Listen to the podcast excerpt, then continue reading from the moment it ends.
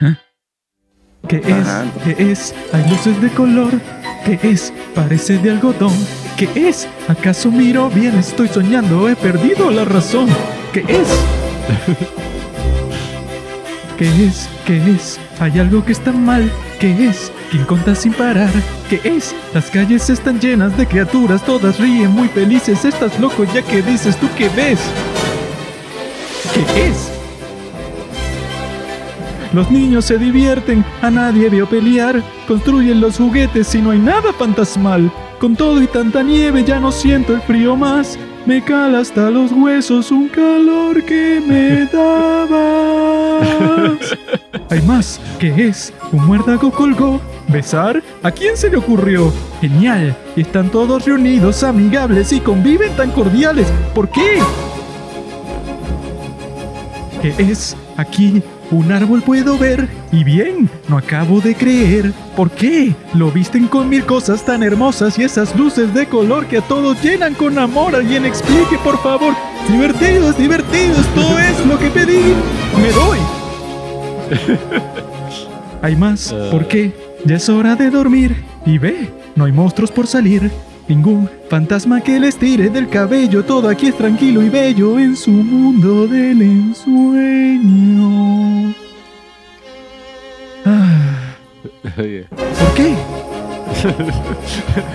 Espantos, pesadillas y las brujas, ¿dónde están? No encuentro lo que busco, solo hay felicidad. No hay gritos ni disgustos, todo es casi celestial. El aire huele dulce, todo aquí es tan especial. Amor, calor, hay a mi alrededor y yo estoy mucho mejor. Jamás pensé que llenaría el vacío que profundo en mí soy tan feliz. Me gusta y me gusta y me gusta por mi bien. Quiero saber, debo saber en dónde estoy, por dónde voy y qué es. ¿Qué es? Ajá. se fue el carajo al final. Ciudad Navidad. Hermoso. Bueno amigos, ahí lo tienen. Esto es lo que llamo arte. Y ahora la segunda canción. No, ahora viene eso, la recreación de toda la película desde el principio, desde lo de esto es Halloween, todo eso. Cada quien tiene un guion de la película y este va a ser como Exacto. una radionovela. Yo soy Jack y tengo como tres voces más y cada uno de ustedes tiene como cuatro más. y entonces eso, nuestro invitado puede ser Sa- Santa Atroz, tú puedes ser eh, Sally, la chica, Yo soy Boogie Boogie. Boogie Boogie. puede ser las dos, puede ser la tipa y Oogie Boogie. Y yo puedo ser los tres niños, esos que son los fanáticos de Oogie Boogie. El alcalde, que tiene la misma voz del tipo de Lilo y Stitch. El alcalde es que si te das cuenta, tiene doble cara, como todos los políticos. Tiene la cara que le muestra al público y la cara real es todo oscura, así, toda sucia. Harvey dos caras. Bueno amigos, este es nuestro capítulo especial de Halloween, el que hacemos cada año con nuestro gran amigo y primo, que se llama Guillermo Alejandro Rivero Orellana. Saludos amigo. Buenas noches. Este tipo es tan enfermo. O sea, él, él es alguien que eso puede, o sea, asesino serial, eh, todo serial, ladrón, o sea, todos los crímenes que existen, él los ha cometido.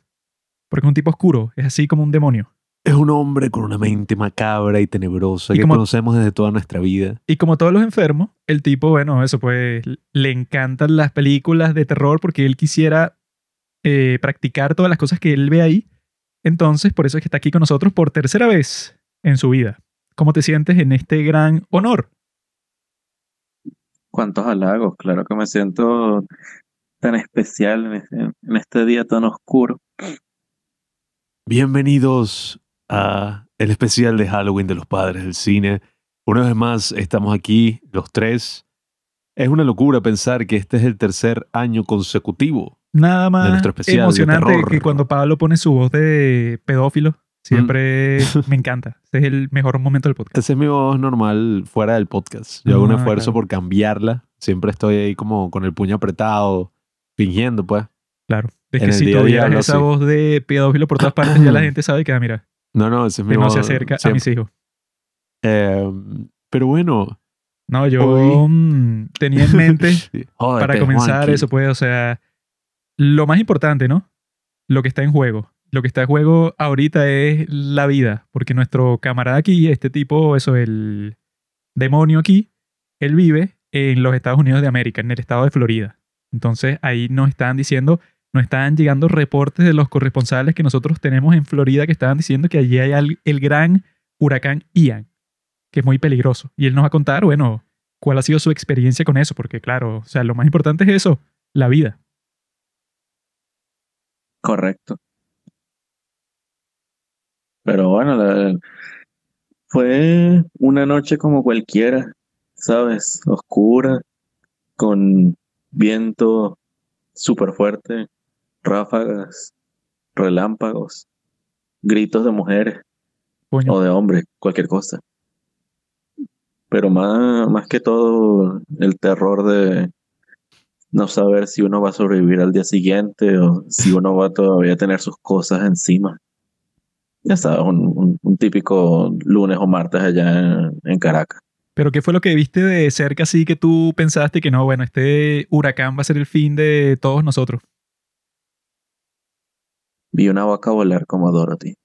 Porque eso, nada más, eh, digamos, temible que la naturaleza en sí, pues, o sea, desde siempre y que, bueno, si tú estás en cualquier sitio, bueno, te llega un tigre, eso, no puede haber nada más temible que eso, pues, una bestia que te va a matar, o en este caso, el clima en sí que, te- puede destrozar como si fueras una hormiga, porque yo vi un video en Reddit que no sé qué parte de Florida era, pero te está mostrando que hay como que eso, no sé, una calle común y corriente con unas palmeras y tal.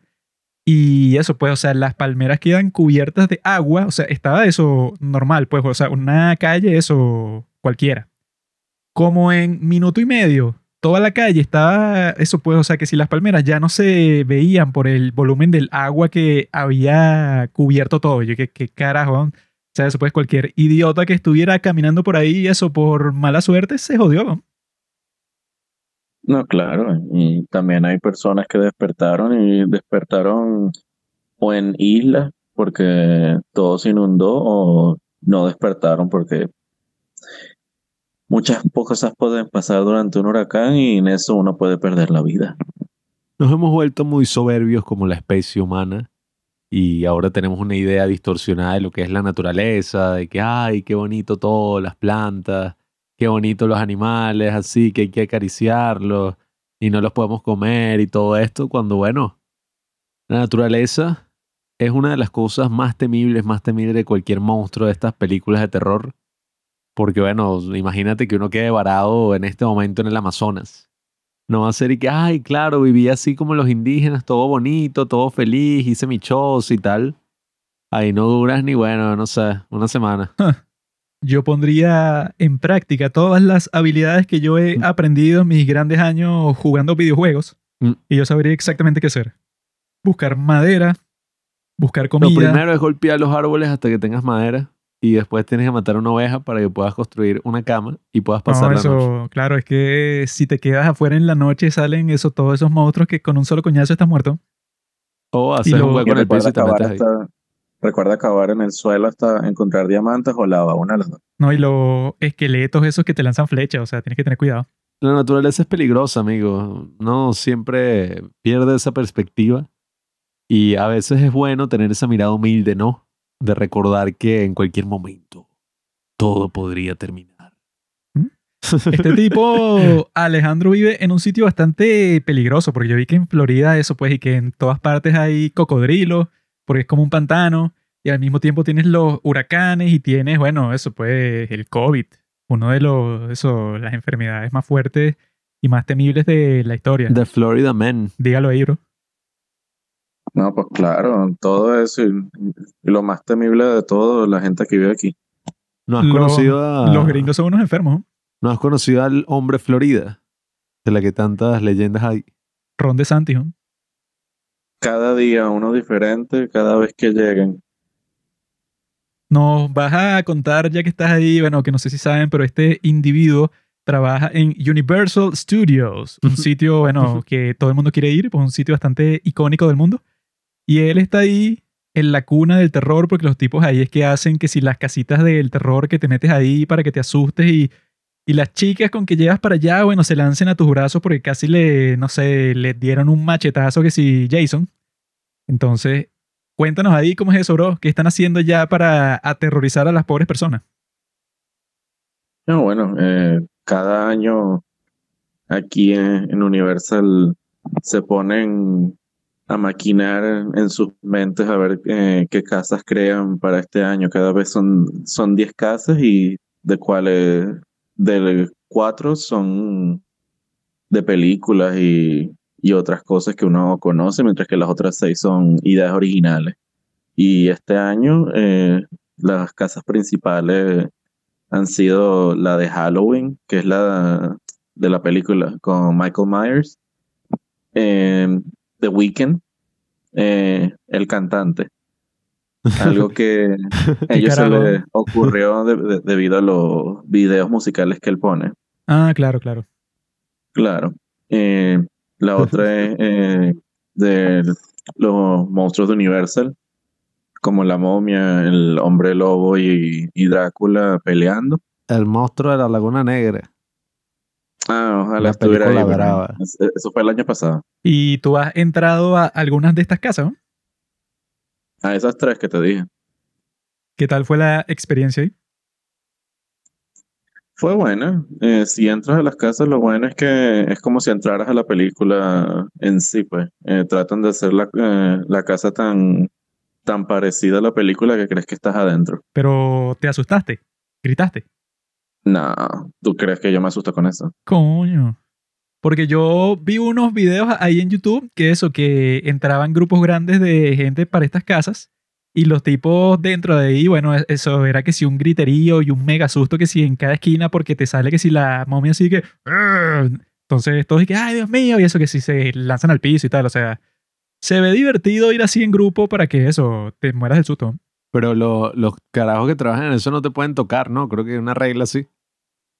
Exacto, no. Eh, ellos no te pueden tocar, pero se pueden acercar. Eso es lo único. Y si quiero que me toquen, ¿qué hago? Eso Claro. cuesta extra. Esa es la pregunta, si es con consentimiento o sin consentimiento. Cuesta extra. y yo quiero que me toquen 5 dólares más. Y que, ah, bueno, ok. ¿Qué haces? Drácula abusó sexualmente de Juanqui. Ah, no, pero no Juanqui lo disfrutó. sería, exacto, no es abuso, pero lo estoy pagando. Ser- sería fino ir a eso, pues, a esas casitas de terror, porque yo me acuerdo que en nuestro colegio hacían algo parecido cuando era Ah, que sí, sí. la feria escolar. Entonces, hacían eso, pues, o sea, que si en un salón lo decoraban todo con cosas de Halloween, eso, pues, que si con calabazas, eso, con cortinas negras para que no vieras nada. Entonces tú entrabas así que sí por un pasillo y en cada esquina, bueno, había un tipo que sí con el disfraz más pirata, más chimbo del mundo, así que, "Ah", pero esos no tenían ninguna regla de no sí, te- tocarte. te- no jodas, te o sea, los tipos en la esquina era que eso, pues, o sea, para asustarte más fuerte, cuando salían de la esquina, eso te batuqueaban todo y te lanzaban vainas, pues, o sea, que si papelillos o, o- o- o eso, pues, que si la tangana esa, ¿no? O sea, que es así como que una.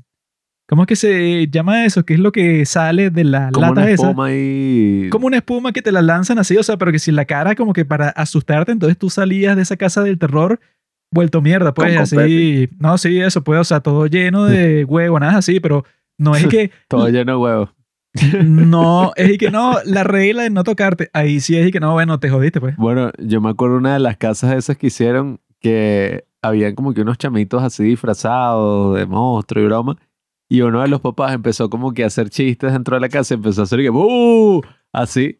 Y uno de los chamos que estaba disfrazado, pues que estaba asustando, se asustó tanto él mismo que se puso a llorar. y tuvieron que parar todo y que no, ¿sabes No, que lo tal? no. ¡Ah! Pero eso sí era una no. locura ahí, porque eso sí es y que, bueno, no hay que Jason, no hay que el No, fantasma, o sea, que si un pendejo ahí, no sé, que si con una sábana encima, pero que se toma muy en serio lo que está haciendo porque te, porque no es que te asusta, sino que te ataca, pues. Sí, sí, o sea, no es como que ¡bu! Sino que los hechos sí, ¡ah! te empiezan a Se te batuquear, te, acerca, agarran, te, te, grita, te empuja y es que, mira, weón, eso, pero es gracioso porque tú conoces a los que están disfrazados porque son, que sí, el obrero del colegio, el conserje, el, el de la cantina. Entonces eso no, no da tanto miedo, pero era una experiencia Bueno, interesante. Yo creo que el mayor susto, ¿no? Que yo tuve en mi infancia y que ha tenido consecuencias, bueno, muy fatales, ¿no? Para mi desarrollo ya en la adultez. Ah, bueno. Fue en una de esas casitas del terror que eso fue, bueno, en un club ahí que nosotros estábamos. Y yo me acuerdo que fui que, ay, las fiestas de Halloween, tal, hay una casita del terror. Y, te- y entonces entramos mi papá, Juanqui y yo. y estábamos entrando en la casita y es raro, pero yo lo recuerdo así, coño, como si fuera grabado una película de terror así, pero perfecto. Y que, ah, pero yo tenía como, no sé, ocho años, seis años. Y entonces yo de la mano de mi papá y Eric, ay, mira la bruja con su caldero. Y, ah, ah, ah, ah, niños, bienvenidos. Así. Todo era una estupidez, pues. O sea, yo medio, medio daba miedo, pero no mucho. Y al final yo me acuerdo que había como que un tipo ahí tirado y dije, ay, qué feo, un tipo muerto. Mierda. Y entonces, yo dije, ay, entonces, nada, o sea, ya era la salida. Y estábamos a punto de salir y el tipo lo que hacía es que pretendía estar muerto y al final se paraba y te Ah, agarraba. Ya ¿te me acuerdas? acuerdo. Que eso, que hay como que Mierda. un tipo tirado Eso en la horrible. salida. Porque tú ya piensas que tú ya estás listo, o sea, que ya te salvaste de los sustos. Entonces hay un maldito que está tirado en la salida, pero tú lo ves como si fuera que, ah, bueno, Sí, no sé, y- pues, y o sea, que, como ay. que un muñeco. Pero como que le pones el pie por encima y el hijo de puta se despierta y te agarra el pie, weón. No, yo, eso sí ha sido uno de los peores traumas que yo tuve en mi niñez, pero yo me acuerdo que el bicho se hizo así, y que ¡Ah! Y yo me acuerdo que después de eso, y que ¡Papá! No y vámonos. hija. Y había como que un tipo disfrazado hacia afuera y ¡ay! ¿Qué, qué les pareció? Y, ¡Ah! Que eso después, o sea, tiene sentido Ay, que ay, tengan esa ah, oh. regla de que... Ah. ¿Qué hiciste, weón? ¡Ah! ¡Ah! Me está dando un calambre. ¡Ah! ¡Ah! Ignoren al retrasado. ¡Ah! Silencio. Eso sí da miedo. ¡Ay, mi pierna! Puedes sufrir en silencio, gay. No, ah. ¿Tú sabes quién te dio el Ah, calambre? no. Te lo di yo. Ay, ay, ay. Así que Carajo. no continúes. Ay, maldito trauma. Cállate, Ay. cállate. No. Ah. Que, Ah. que sufras en silencio, gay, o, o te voy a dar otro. Ok, Ay, me estaba hablando. silencio. Por eso es que existe esa regla de que no te pueden tocar. Ay. Porque si no, eso, si no, no hay estándares y puede pasar todo tipo de tragedias. Deja de gemir. Deja de gemir. Ah. Aguanta tu dolor como un hombre. ¿Cómo harías en la Ah. guerra? ¿Te pondrías a gritar así y que los malditos japoneses te Ah. encuentren en una trinchera? No, te lo aguantarías. Si vuelves a gritar, te voy a causar otro. Eso lo hice yo. Y tú, ese trauma. Alejandro, ¿tú tienes alguna, algún trauma así, no sé, alguna historia así que qui- quizá porque tú eres tan fan del terror, quizá algún momento de tu niñez fue así eso, que te aterrorizaste, quisiste recrear ese sentimiento al ver todas las películas de terror que han existido en este mundo? Mm. En realidad no. ¿No has tenido Solamente ningún momento... porque son tan, son tan increíbles tratando de asustarte y al final después de ver tan, tantas te desensibilizas. Mm, no, bueno, que eso es otro debate que nosotros hemos conversado aquí en el podcast. Que es así que, que bueno, mucha gente, ¿verdad? Incluido mi padre, eso pues, o sea, que es de las generaciones del pasado. Él nació en 1957, ¿no? Entonces él tiene como que unas historias de cuando fue al cine. Entonces él en el cine es y que no, yo vi esta película terrible que se me quedó en la mente por un montón de tiempo y tal. O sea, fue que sí un trauma así cinematográfico, ¿no? Eh, o sea, que sea de terror o que sea eso, pues, no sé, de una película perturba- eh, perturbadora toda loca, ¿no? Pero lo que nosotros hemos notado de los tiempos presentes es que eso ya no existe tanto porque el día de hoy en el internet tú tienes acceso a eso, pues, o sea, si eres así de la gente que le gusta que si el gore o de la gente que está que si en estas páginas así de que ves a la gente que la matan o así que y que no, bueno, eso, los asesinatos de los carteles y las torturas y tal, o sea, yo no soy de ver esas cosas, pero sí he visto un montón de videos en donde matan gente, ¿verdad? Pero no así de, de tortura, sino que los matan así, eh, que sí, eso, no sé, que si una cámara de seguridad en una esquina, ¿no? Y entonces eso, no sé, un tipo que está que sí cruzando la calle y lo atropellan así, pero súper violentamente, ¿no? O sea, yo he visto un montón de videos de ese estilo, pero no he visto los otros, o sea, que si son eso, pues no sé, que si un clip de un chamo en un stream, bueno, que se mete un tiro en la cabeza con una escopeta, pero lo hace que si frente a la cámara, ¿no? O sea, hay un montón de historias así, o sea, que no sé cómo existen tantas, porque yo en Reddit, yo he visto que existen eso, pues, o sea, pero de sobra, de un montón, pero un montón, eso pues, no sé, como 20 publicaciones distintas he visto de tanto muertes accidentales de niños que están jugando con una pistola y se están grabando que si para TikTok y le disparan a su amigo, ¿verdad? Ah, guau, no. hay unas así y lo matan, pues, o sea, porque le disparan que si la cara.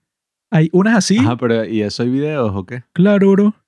Hay unas así y hay otros eso, pues, o sea, que si son suicidio. Entonces, eso, pues, no sé qué piensas tú de que eso, que en el pasado, cuando no estaba disponible todo eso, o sea, pasaban cosas terribles en todas partes del mundo, pero no estaba disponible un servicio de video en todas partes del mundo que te podrían hacer, eh, eh, o sea, que te podrían dar acceso a eso. Entonces, eso, pues, o sea, ¿qué, pi- qué piensas tú eso que deja como que el puesto a las películas de terror el día de hoy cuando ya hay tanto como que terror verdadero, o sea, en el internet? Entonces, eso, pues, no sé si entonces hay como que una reacción del cine en donde quieren irse más al extremo porque eso puede, o sea, ya el internet es como que tan violento y tan enfermo que si tú no te pones como que a un nivel parecido, entonces eso pues no vas a atraer a muchos espectadores. Claro, como que nos ha desensibilizado a todos. Bueno, yo digo que un dicho que yo he pensado es el horror es como el porno. Después de ver tanto ya al final es lo mismo y al final todo parece igual. Entonces, No, pero lo que pasa es que al siempre tienes que ver algo más extremo. No, porque lo que al principio eh, las películas de horror que salían más que todo era slasher, pues, el género en el que siempre hay un asesino y siempre eh, contra un grupo de adolescentes en X lugar haciendo X cosa y siempre era las mismas cosas, pues. Y con eso el tiempo fue evolucionando, pero siempre era lo mismo, pues siempre era algo real. Siempre era un asesino, siempre era un maniático, un, psicótico, cualquier cosa de eso, pues. Pero ya con el tiempo, después, digamos, en, en los años, eh, en el año ya siguiente empezaron lo- los filmes, como por ejemplo El Exorcista. Entonces ya empezó más a irse por la parte sobrenatural, porque después de hacer tantas películas sobre asesinos, em- eh, la gente empezó a, como dice, desensibilizarse. Claro, ¿no? Y que ya se que- cansa del tema así, que no, el tipo raro que vive en esta casa que te va a matar y que bueno, ya cuando ves como 15 historias de ese estilo y bueno, qué fastidio. Se ha mutado actualmente como una especie de terror más psicológico. Donde es como que, ¿será que todo está en la cabeza del Ese protagonista? terror es chimbo porque siempre llega a un punto así que no, el fantasma representa su depresión. Y es que, Ah. eh, aburrido. Quiero que el fantasma sea un fantasma y ya, o sea, eso da mucho más sea- miedo. Y que no, eso es, ella tiene un síndrome, entonces tiene unas alucinaciones muy fuertes que la hacen pensar y que no, yo prefiero que sea el exorcismo de Emily Rose. Y que Somos no, unos en, hipócritas. en realidad es un demonio. Porque con eh, ¿cómo es? Hereditary, ¿cómo se dice? Hereditary, no sé. No, pero eso fue porque el tipo, eso, en, en el caso de Ari Aster, él quería, eso pues, que la gente pensara y que no, claro, esto es una simbología para tal, para eso pues, no sé, que si para el duelo familiar. Mm, Pero, pero cuando tú mismo te pasas por el trasero tu simbología, es como que bueno, no cuadra. Ah, bueno, ustedes han visto una película eh, se estrenó el año pasado, eh, Malignant, de James Wan. No lo he visto. Ah, no, sí, que ese era como un homenaje, ¿no? A las películas así de los 70. ¿Qué tal es? Te digo, al principio me parece interesante, pues. La, ¿te importa si digo spoiler o qué coño? Bueno, spoiler para Malignant, amigos, tengan cuidado. El- eh, la película al principio se veía interesante porque era, eh, era una película en la que la protagonista empezaba a tener eh, visiones de, de un asesino matando gente, pues. Y ella no podía hacer nada sino solamente ver. Y cuando ella estaba eh, presenciando eso, ella no estaba físicamente en el lugar, sino ella estaba como viendo eh, cómo pasaba todo. Y al principio a mí me parece interesante porque tenía su aire supernatural, eh, o sea, interesante porque era algo diferente. No era lo mismo de, ay, el asesino este, o ay, un fantasma. O sea, era algo interesante que trataba de combinar las dos cosas. Lo único fue que ya al final, cuando empezaron a explicar por qué pasaba eso y, porque como el nombre de la película, Malignant, era que al final la, eh, la protagonista tenía un hermano gemelo y el hermano gemelo era congénito con ella. Entonces el hermano lo tenía ella atrás, eh, pegado pues en la espalda. Sí, y al parecer Ah, era eh, mes.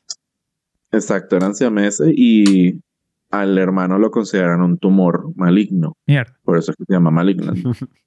Y Así entonces, al pasó final- con Pablo y yo, pero menos mal que había este cirujano que se llama Manos Mágicas, que el tipo sacó a esa basura de mi espalda y ya él es una persona independiente, pero al principio era un tumor, pues, Gracias al doctor Carson y a su madre que Benjamin Carson.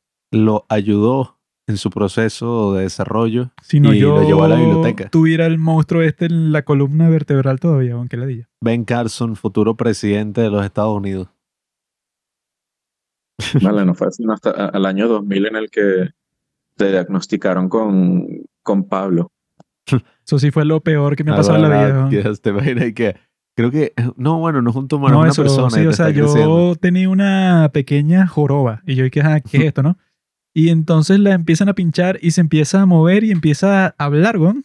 Y yo dije, ah, pero qué, o Tenías un sea, feto. ¿cómo esto es posible? Bueno, los hombres pueden quedar embarazados, ¿no? Y es Pablo, claro. Eso yo- es un hecho científico. El bebé te sale por el ano. Mm. Eh, a nosotros nos falta hablar de lo que hicimos el día de ayer. Fuimos para una fiesta de 15 años.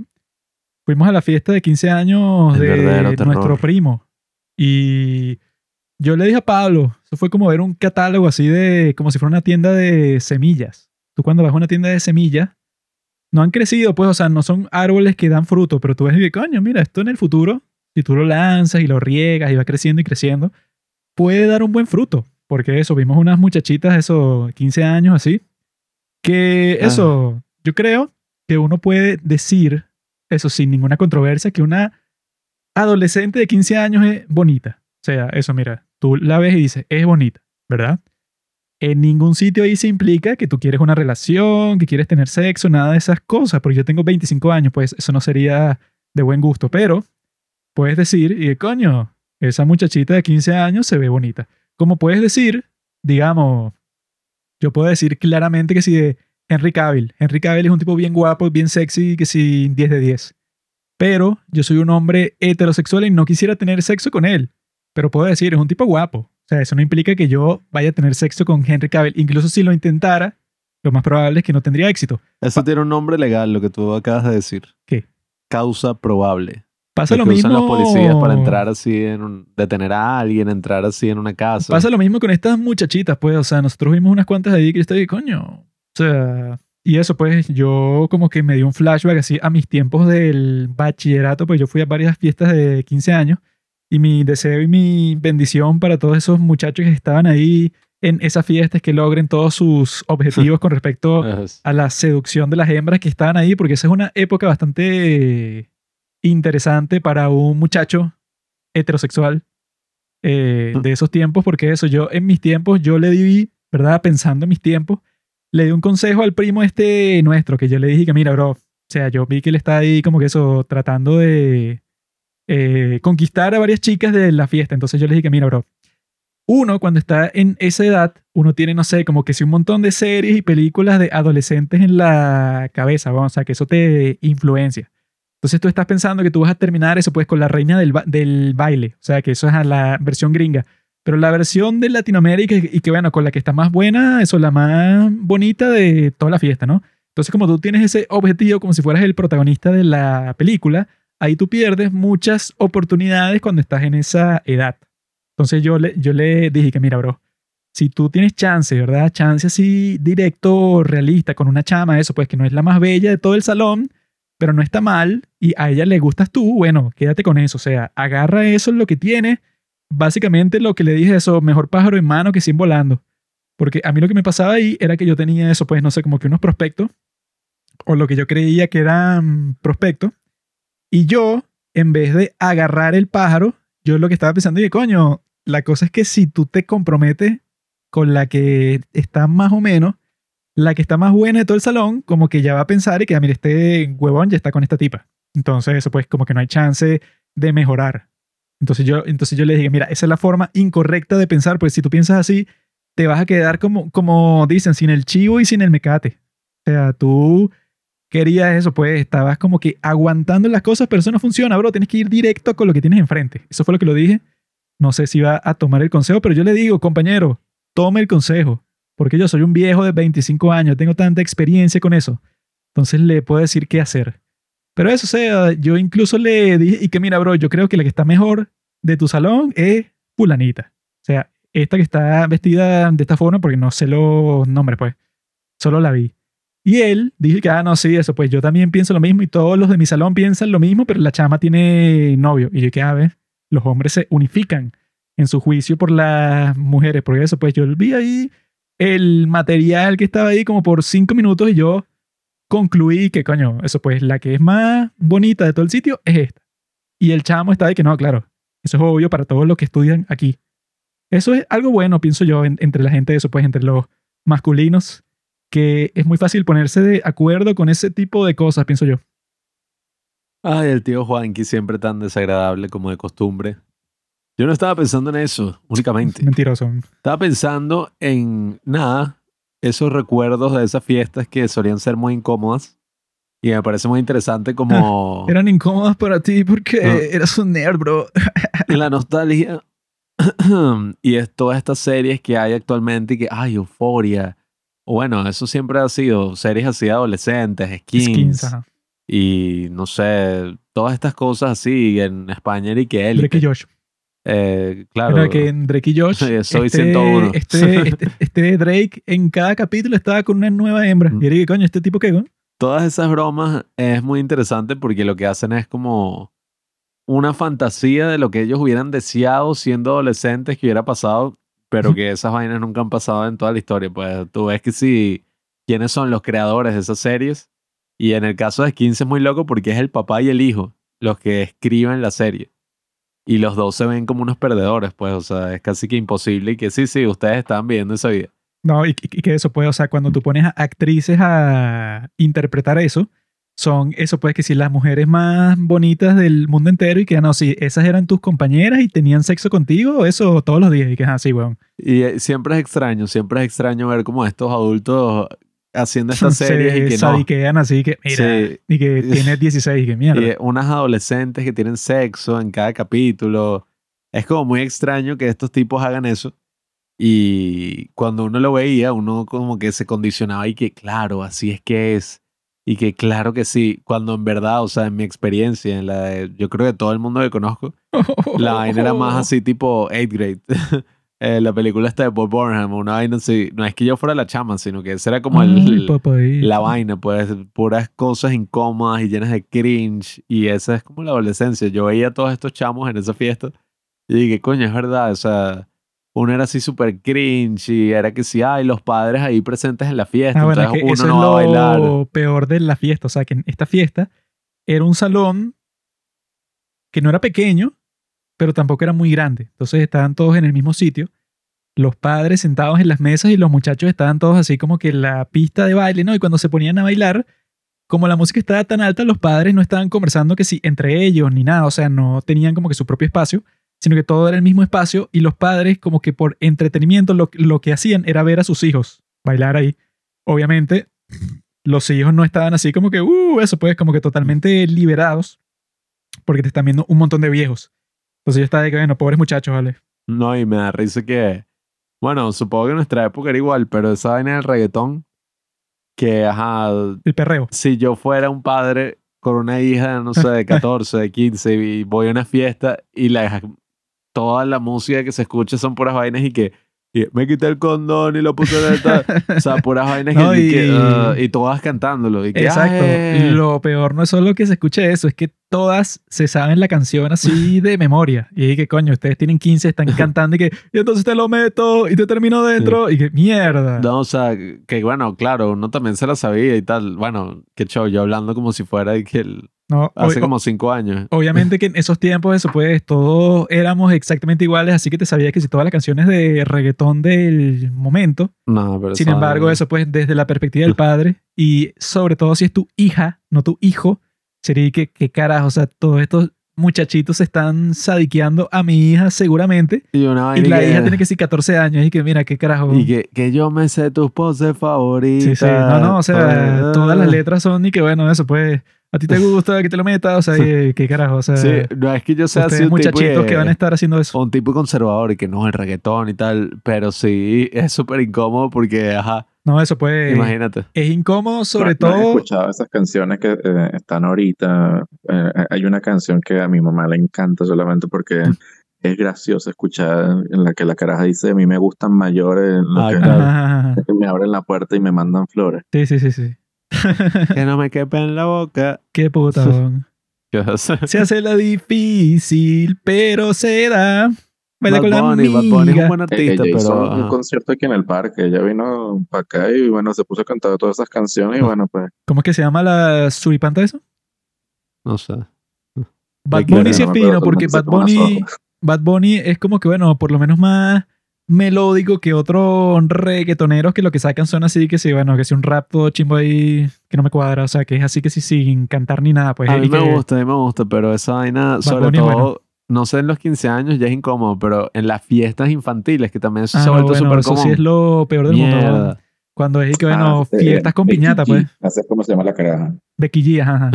Pero eso, si, si son fiestas con piñata, es que, bueno, que vas a andar poniendo reggaetón, ¿no? Qué enfermo eres. Fiestas con piñata en reggaetón y todas las chamitas se lo saben y uno y que... ah. no, tiene que ser seis años. sí, y no, bueno, no, bueno, mientras más pobre, más se lo disculpa sabe, que- weón. Lo- Los 90 te están llamando, creo, eh, creo que quieren sus fiestas de cumpleaños de vuelta, ¿tú qué crees? En, en esta época eso ya no es así, antes era, ay, la piñata, ay, el cotillón, ahora la mira, el condón, mira, cuidado con Mierda. la bebida. La acuerdo. Tengo tiempo sin ir para una fiesta infantil porque mis objetivos no, eso, como que se disgregaron, pues. No sé Eso, eso de marginal, no, Juanqui. No, eso no. Es Hay, que hay- los colegios privados son creo que más- los videos más desagradables de todo el mundo son los que son que si unos mu- muchachitos, pero que li- literalmente que si de 11, 12 años No. y están que si una fiesta en el colegio y están bailando reggaetón así, pero eso pues perreando Ah, así, sí. pero de una forma como que sexualmente explícita así, con las muchachitas así, ah, o sea, ver eso sí, no, o sea, supongo que los padres de esos niños no les importa, pero si yo fuera el padre de cualquiera de esos El padre niños no existe, y veo eso, yo creo que voy para ese colegio y lo quemo con toda la gente dentro. ¿no? Y qué carajo, o sea, ¿cómo le van a poner eso a mi hijo en el colegio? O sea, eso no es una educación, es una deseducación.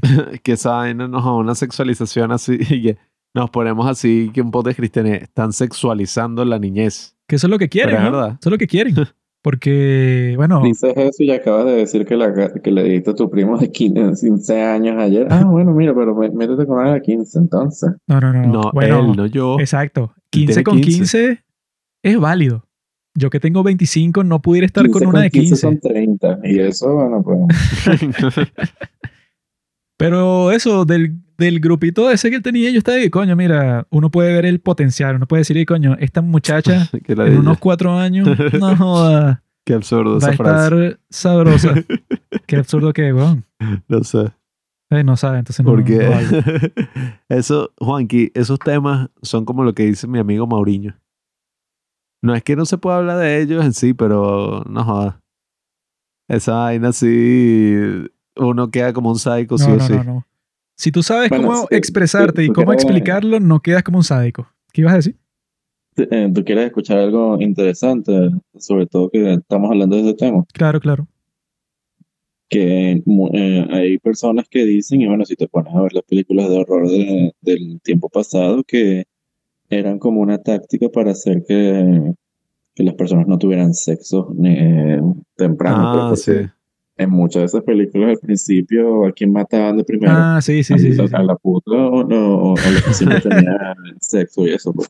Como, Claro, sí. en, como en Cabin in the Woods, que, que bueno, eso pues el cliché es que no, los adolescentes que están teniendo sexo y justo ahí como los tipos no están eso pendientes del entorno, llega el tipo con el machete y que bueno, ahora Claro. es que van a morir. Esa película es una parodia de toda esa práctica que se usó que si, no sé si diría en los, bueno, en los 80, yo creo que fue que si lo de Jason, esta de Pesadilla en la calle del infierno, todas estas películas de los años 80, porque bueno, existía como que una especie de cultura así conservadora, no tan fuerte que si Ah, eso y que. McCarthy. eh, Eso, que lo que vamos a conversar ahorita cuando tú hables sobre la película McCarthy, que tú McCarthy. escogiste, que eso pues que fue eh, Texas Chainsaw Massacre.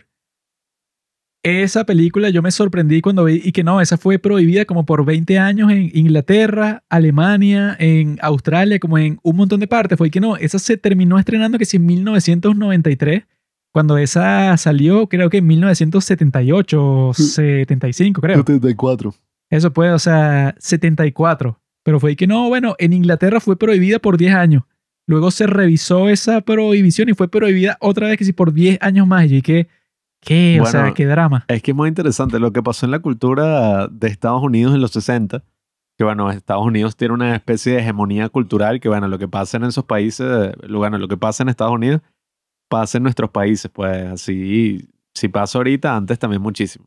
Y en los años 60 fue como que en los 50 fue esa prosperidad después de la guerra, ¿no? Que todos y que, ay, sí, tienen su familia, la familia nuclear, todo esto. En los 60, los hijos de toda esta generación y tal fueron como que los loquitos, las drogas, la liberación sexual, los hippies, etc.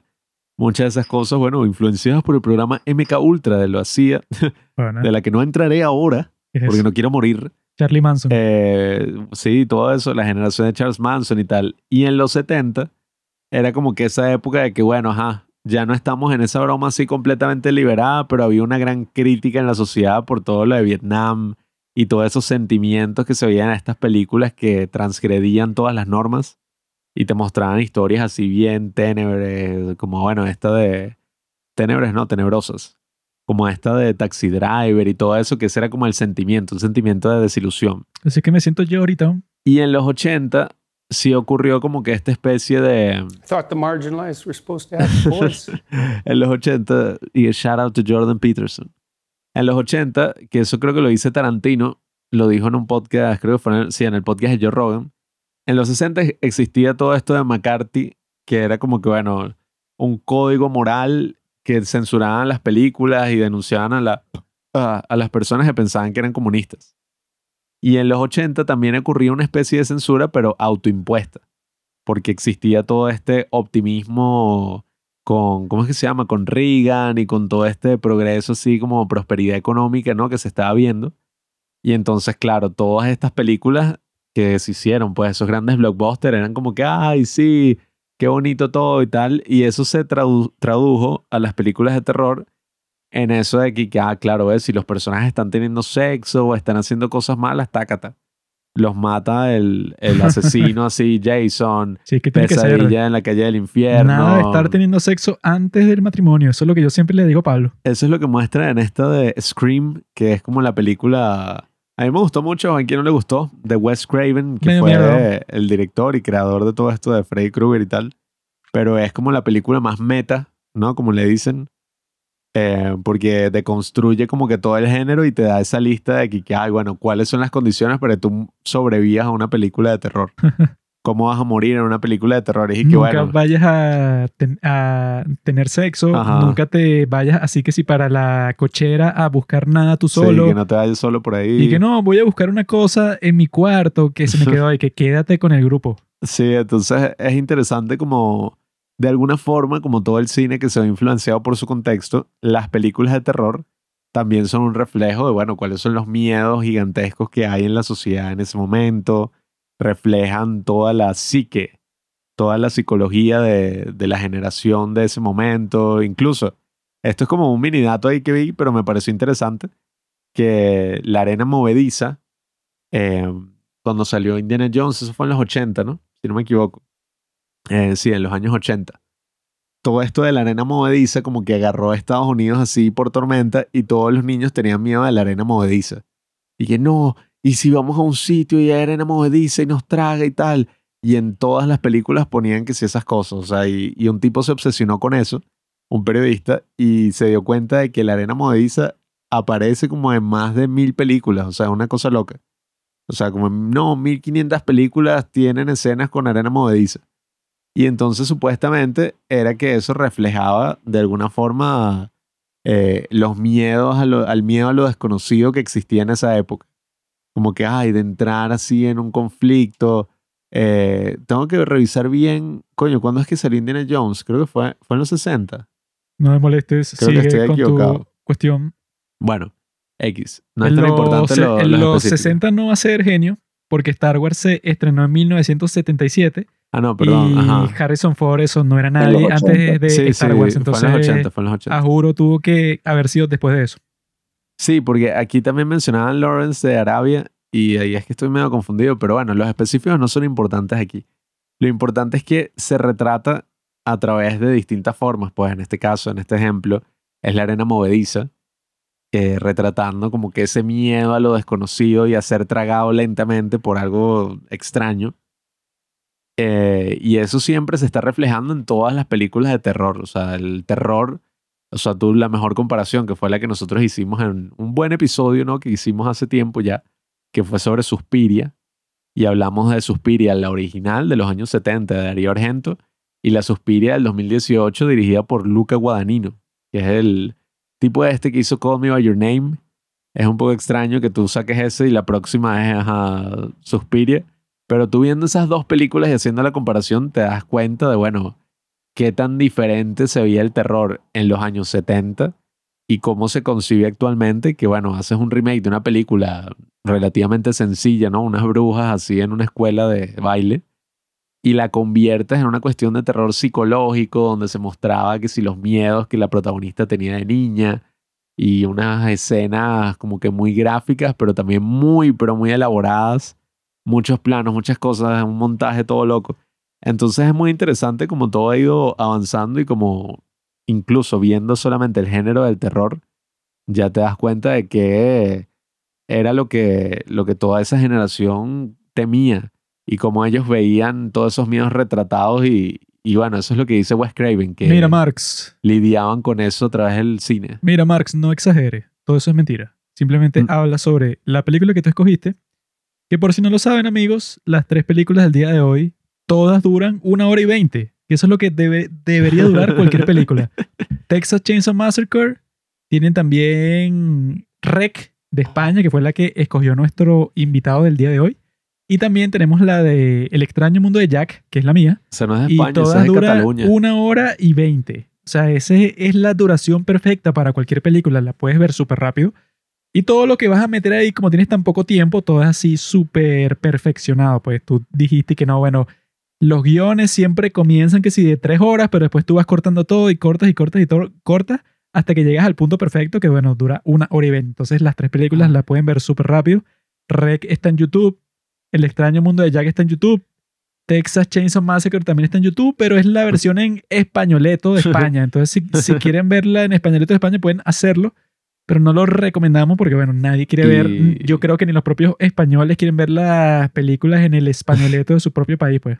Estas tres también se encuentran en todos los servicios de streaming, así que estamos asegurados.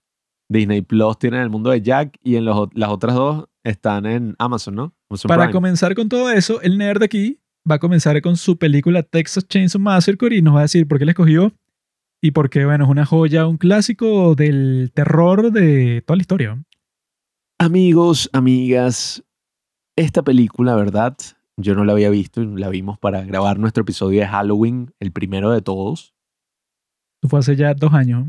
Y me sorprendió mucho porque creo que es la película más orgánica eh, que he visto en el sentido de que parece, o sea, está grabada, ¿no? En, en los años 70, muy bajo presupuesto, fueron 60 mil dólares para la producción. Y el estilo que tiene es un estilo muy directo y un estilo muy auténtico. No se siente para nada así como que hay una película. Creo que es el equilibrio perfecto entre una buena producción, ¿no? De estas películas de terror eh, clásicas, ¿no? De los años 80 o que son así como que, ay, claro, el monstruo y está bien grabada y todo.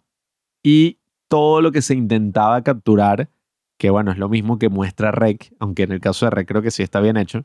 Esa, toda esa vaina que sí de las películas de VHS y tal, el found footage, que empezó con lo de la bruja de Blair. Yo creo que este es como que mm, el intermedio perfecto entre esos dos estilos.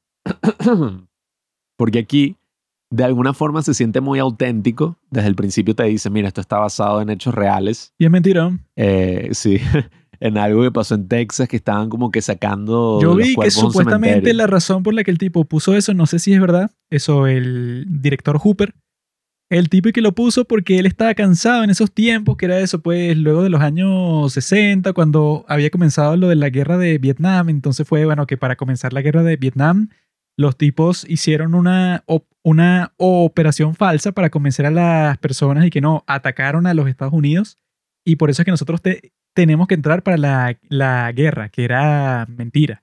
Sin embargo, los tipos hicieron toda esa farsa y bueno, que si la farsa, no sé, que si con Nixon, o sea, era un momento que el tipo no tenía una confianza, eh, eso pues, como que era inexistente, pues la confianza que le tenía el gobierno de los Estados Unidos. Entonces el tipo por alguna razón, Eric, no, entonces yo quiero comenzar mi película mintiendo también, como que para meternos en la atmósfera social de Mm. estos tiempos en donde todos nos están mintiendo. Entonces yo, al mentirle a ustedes, pero en una obra de arte como esta, de alguna forma estoy haciéndolo como que, que, se, de- que se den cuenta, pues, o sea, por- por- porque la gente como que al poco tiempo, Eric, bueno, es obvio que no está basado en ninguna historia real porque tú lo buscas en cualquier parte y no te sale nada de ninguna masacre de una familia, de unos enfermos con una sierra eléctrica, o sea, no sale nada así, sino que el tipo quería hacer como que un punto político y que no, mira, eso pues yo les voy a mentir a ustedes, pero como que para que se den cuenta de la mentira más grande, que es la que les cuenta el gobierno para convencerlos, eso pues fue como que algo así medio contrasistema. Bueno, y, y es muy interesante porque tú lees la reseña que hizo Roger Ebert, el crítico de cine en 1974, y él dice como que, bueno, no creo que sea real, porque yo no leí nada así en los periódicos, y eso hubiera sido un gran escándalo. Entonces muestra como que, bueno, esas cosas, ¿no? De los tiempos pre-internet. Sí, O sea, que tú no podías confirmar 100%. Ujú. Porque bueno, no es que tú lo busques en, en Google y que no, fui para la biblioteca, busqué los periódicos que tenían disponibles ahí y no encontré nada. Y que bueno, es una Que- búsqueda muy limitada. Ahorita uno está viendo una película y que basado en hechos reales. y coño. Y lo primero que tú haces es que buscas en Google y que esto pasó y te sale la respuesta. No, esa vaina no fue así, en verdad pasó esto, punto. Pero todas estas películas tenían ese gran misterio y esta película se siente como algo muy real. Es incluso una película que, oye, uno quizás al verla la recuerda como que, ay, mira, esta es una vaina violentísima, o sea, un sangrero, amputaciones, decapitaciones, o sea, una vaina, pero oye, horrible. Pero cuando la ves, te das cuenta de que no tiene nada de eso. Es interesante, ¿no? Que el director quería que tuviera un PG rating. Ah, bueno, es que o sea, esa clase A fue o clase B. Cuando yo vi eso y que bueno, qué tipo tan tonto, ¿no? Porque que no, y que el tipo, la razón por la que el estilo es así, que no te muestra nada totalmente gráfico, o sea, que no es así, no sé, como la sierra eléctrica le corta el cuello así detalladamente a nadie. La razón fue por la falta de presupuesto, pero porque también el director pensaba y que no, mira, si yo no muestro nada así súper gráfico, o sea, si, si no muestro, no sé, como que cuando el tipo mata, eso, a los primeros que mata, eso pues, si yo no muestro, no sé, el gancho, eso en donde ponen a las reses, si yo no muestro cómo entra el gancho en la muchacha esa, si, si no lo muestro eso gráficamente frente a la cámara, es posible que los sensores, los tipos que revisan la película y le ponen su categoría, es posible que digan y que no, esta puede ser PG, o sea, que es para todo público. Y que sí, weón. O sea, estás haciendo una película sobre una familia de enfermos que son caníbales y que secuestran a los jóvenes y los matan así, pero eso puede, o sea, que uno se asusta viendo esta película porque los tipos son unos malditos enfermos y eso, y que tienen esa escena que, bueno, que es la que todo el mundo dice que es la más perturbadora de todas, porque, bueno, que tienen esta muchacha ahí secuestrada y sacan al maldito viejo ese. Que, Que eso es rarísimo, que... yo al principio, yo como que me acordaba y que, ah, claro, es, es como un cadáver eh, así en taxidermia del viejo. Como el de no, Psycho. No, sí, el, Eh, pero el tipo está vivo. Ajá, ¿qué? sigue vivo. Sigue vivo, pero eso, pues, que lo tienen como que conservado, nadie sabe cómo, porque el tipo está eso, pues, como si fuera un cadáver. Pero eso, que yo vi que esa escena, o sea, que no sé cómo funciona eso, pero y que la grabaron y que por 27 horas seguidas. Ah, sí. Entonces, bueno, en ese contexto y que todos los actores están y que todos asquerosos, sudando y que la comida que estaba en la mesa estaba podrida por las luces, o sea, que son tan fuertes que eso, que el calor era insoportable. Y los y actores y que... que- salían a vomitar y volvían para seguir grabando. No, y que a la chica esta, pues, a la que tienen ahí secuestrada, ella como tiene que gritar tanto, bueno, después de gritar como por seis horas, la tipa estaba eso, pues, que sí, con unos niveles de estrés súper grandes. No, y Porque bueno, el- grita y sigue gritando y sigue gritando, bueno, la garganta se te destruye, pues. El actor que interpreta a, a Leatherface dijo que el ambiente era como que tan raro y tan horrible, pues, toda esta comida ahí pudriéndose y todo esto así súper feo y el calor y todo, que él como que perdió un poco el conocimiento por unos, no sé, unos minutos y él dice que por unos segundos, o sea, unos momentos, él de verdad quería matar a la actriz.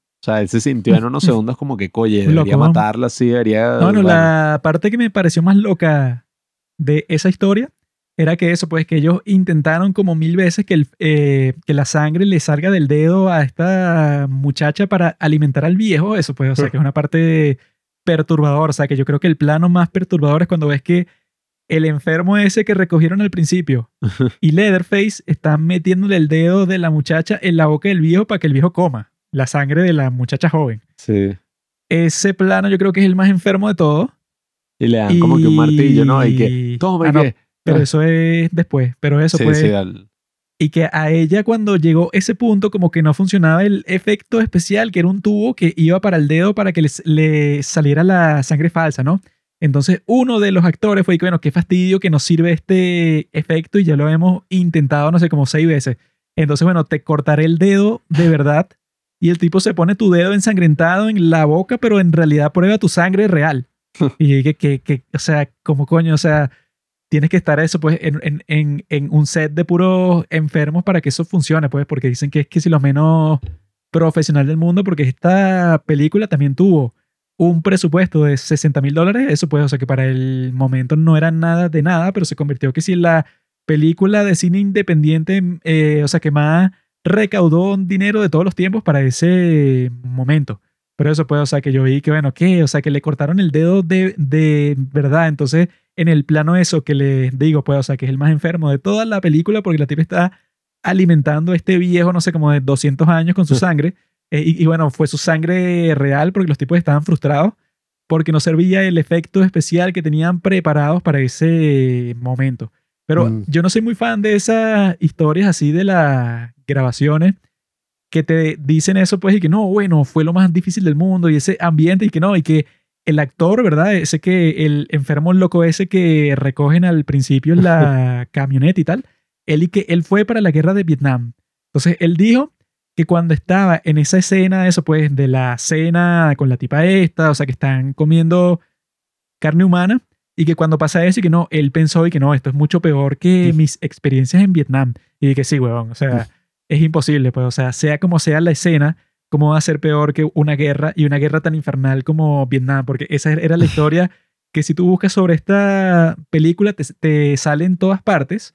Y e- eso puede, o sea, yo no dudo que haya sido difícil porque mientras todo eso estaba pasando, como era el clima así de Texas, eso que sí, de un desierto, entonces tenían un calor muy fuerte, pues, o sea, todos estaban así como que en un estado bastante difícil.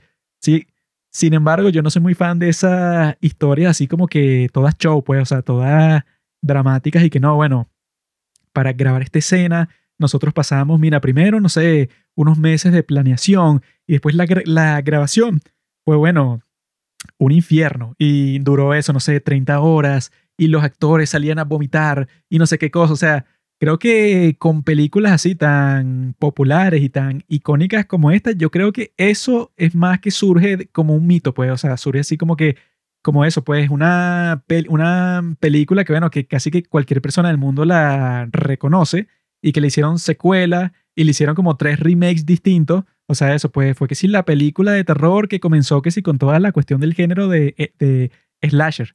Entonces yo creo que como que se exagera un poco el proceso de filmación para, para que, claro, cuando cuentes la historia sea mucho más cool. Y que mira, esto no fue que nos salió fácil, sino que eso puede, o sea, tú puedes buscar las curiosidades sobre la película y consigues como que, no, bueno, en la escena del final, cuando al Leatherface le cae su, su propia sierra en la pierna y que el actor en realidad se cortó porque los tipos tenían una placa de metal en su pierna, pero la placa de metal se calentaba mucho cuando la ponían en contacto con la sierra, entonces él en realidad se quemó y el grito que hace en ese momento es real. O sea, eso pues como que se crean así que, y que no, sí, weón.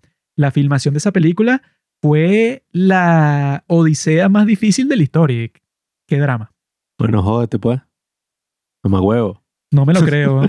Eso se llama la mitificación que siempre ocurre cuando se hace una película así que no, para grabar Star Wars, George Lucas, no sé qué tal, y bueno, ajá. Pero mm, yo sí creo que esta película captura muy bien todo ese sentimiento que hubo detrás de cámaras y se ve, oye, reflejado en una película que es muy interesante en su momento. Leí esta reseña, ¿no? Que ya comenté de Roger Ebert y él decía como que no entiendo para qué hicieron esta película, o sea, cuál es el motivo de la historia y tal. Pero sin duda es una película que, bueno, te asusta propiamente y hace algo que yo creo que me parece mucho más interesante que lo que están haciendo ahorita, qué sé yo, películas como estas de Ari Aster, ¿no? Midsommar, Hereditary. Eh, no por tirarle más mierda, ¿no? A este director, pero lo que ocurre es que al no mostrar la violencia, tú lo que estás creando, eh, o bueno, lo que estás causando es que el espectador se cree su propia película, pues en su imaginación.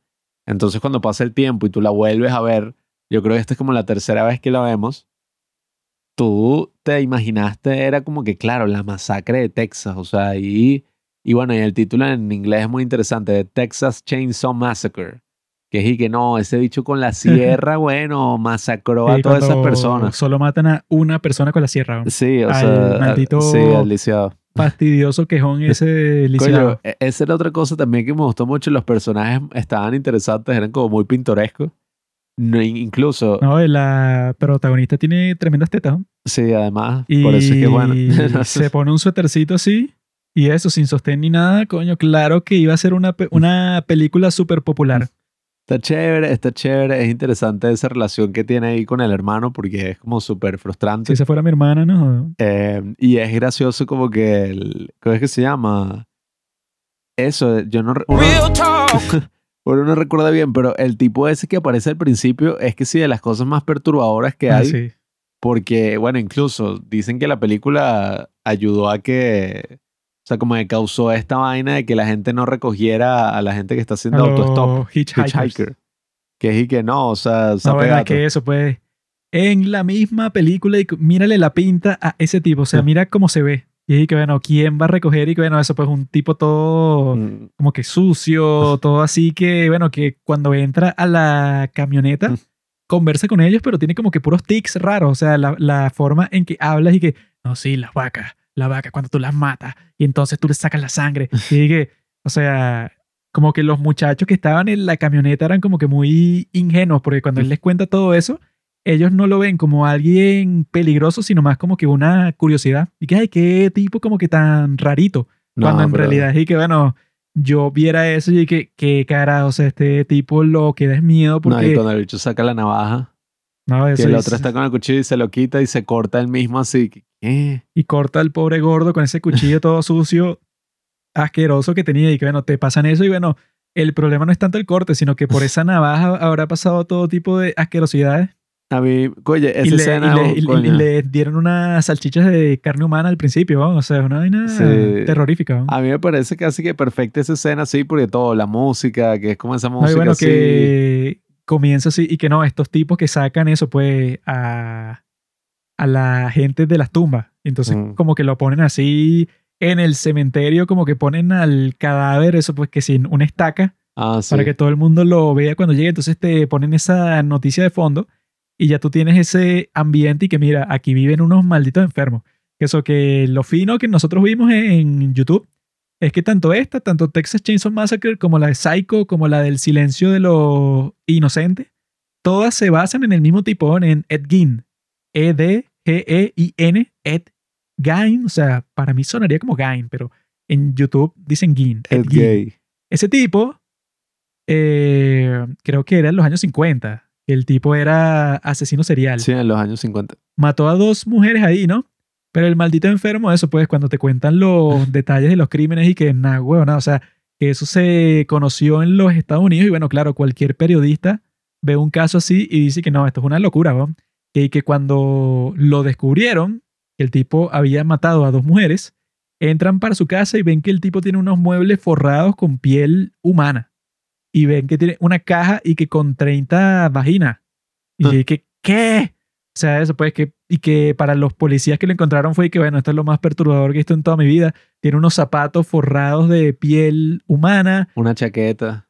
No, o sea, un cinturón de pezones de mujeres. Porque el tipo como que se iba para los cementerios, desenterraba un montón de cadáveres. O sea, que eso es lo más grotesco de la historia. Porque claro, si tú los desenterraste, eso estaba pudriéndose. O sea, tú lo llevaste para tu granja en un proceso de descomposición y lo tenías ahí en tu casa. Y no solo contento con eso, eso lo desmembraste y tenía como que unas sillas, como te muestran en la película, que la silla, el, o sea, donde tú posas el brazo, es un brazo, pues, o sea, eso pues, le sacaste el brazo al cadáver y lo pusiste en la silla. Entonces, eso pues, este Buffalo Bill, que es como que un tipo que quiere ser mujer, pero le niegan la operación para convertirse en transexual, en esa del silencio de lo inocente. Y el tipo de eso, pues, se hace un traje de piel de mujeres para ponérselo encima y bueno, y el tipo sentir que es mujer.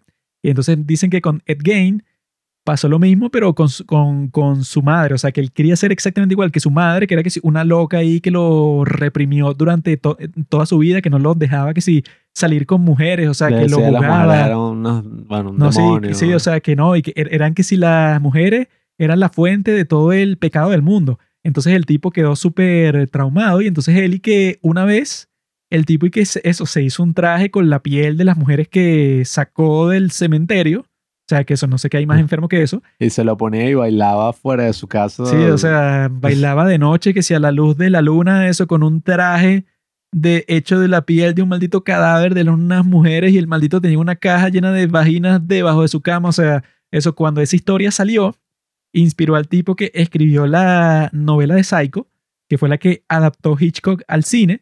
Luego de eso vino Texas Chainsaw Massacre y luego de eso vino El silencio de los inocentes, que bueno, que, y que fue la película, la primera de todas, que ganó las categorías principales de los Oscars todas en un mismo año. Pues que sí, mejor director, mejor actor, mejor todo. O sea, arrasó.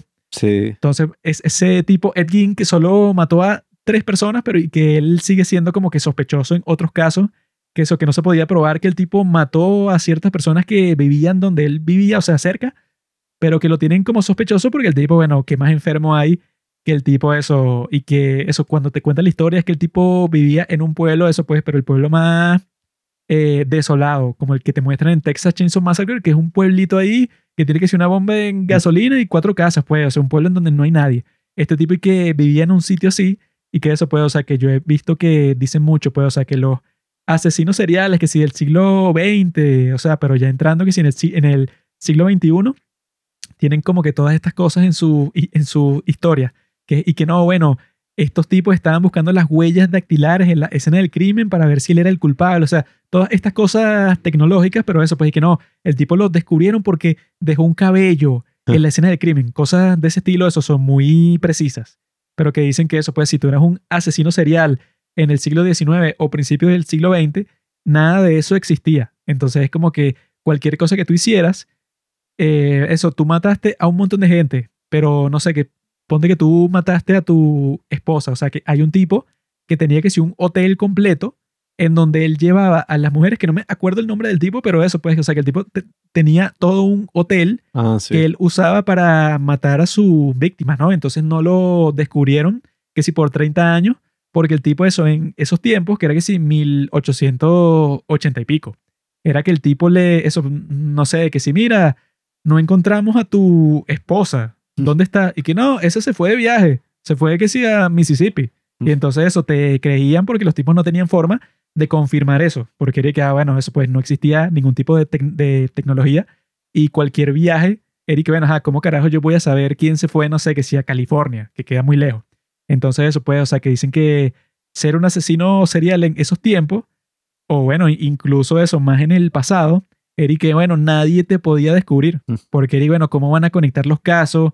¿Cómo van a buscar tu ADN? ¿Cómo van a, crear un patrón si tú hiciste eso? No sé, que si mataste a, a pura gente aleatoria, o sea, Bueno, eso es mucho más terrorífico. Toda la historia de Jack el Destripador, que nunca lo pudieron identificar en su momento y se identificó en la actualidad. O sea, imagínate ahorita, utilizando la tecnología así de ADN, bueno, se identificó un supuesto culpable, un dentista. Pero, Y eso coño, pues el tipo vivió y murió, nadie supo que lo hizo y el tipo mató un montón de prostitutas y que hacía cosas parecidas como este Ed Gein, eso pues que si le ha- hacía una autopsia porque era un obsesionado así, eso pues no sé, que si con el cuerpo humano, pero de la forma más perversa posible. Y existe como una especie de atractivo y obsesión con todo este tipo de individuos, de individuos nefastos. Bueno, esto ahorita está la serie famosa de Jeffrey Dahmer, pero en general Ted Bundy y todos estos asesinos en serie siempre han tenido como una especie de curiosidad mórbida detrás y mucha gente que le interesa. Y en este caso, con esta de Texas Chainsaw Massacre, viéndola como por tercera vez, me pareció muy interesante. Coño, todos los pequeños detalles que tiene la película que uno no se imaginaría que una película así, pues hecha en este estilo, los tendría. Como eso de que eh, cosas a veces mm, que parecen irrelevantes, pero que son guiños de lo que va a pasar después. Como por ejemplo el horóscopo que les dicen y que, mira, ustedes van a tener un día, bueno, terrible.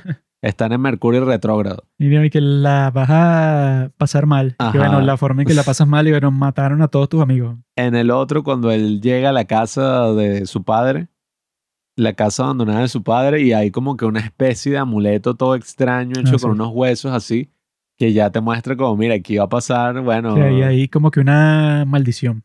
Y es muy interesante también la forma en que está estructurada la película, porque dura eso, dura como una hora y veinticuatro.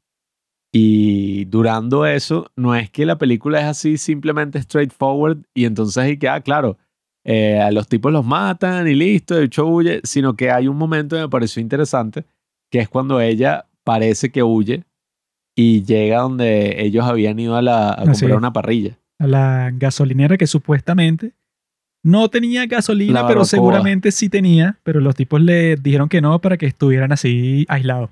Ese momento es súper perturbador porque el carajo que parecía un tipo normal, pues el dueño de la gasolinera, está como que, ay, no, entra, entra, no te preocupes y tal. Y de repente el tipo se vuelve así un puto y la amarra, la mete en un saco y se la lleva para la No, casa. eso, y cuando la tipa ve que el maldito llega con un saco y una cuerda, y es que, coño, o sea, yo escapé del otro maldito enfermo y resulta que este también es un maldito enfermo y que no, bueno, la desesperación de esa tipa en ese momento, ahora sí que no, bueno, o sea, no hay escapatoria. Yo creo que esta película, bueno, es perfecta para ver en este Halloween porque no solamente que es un clásico, sino que es un clásico que todavía se mantiene hasta la actualidad.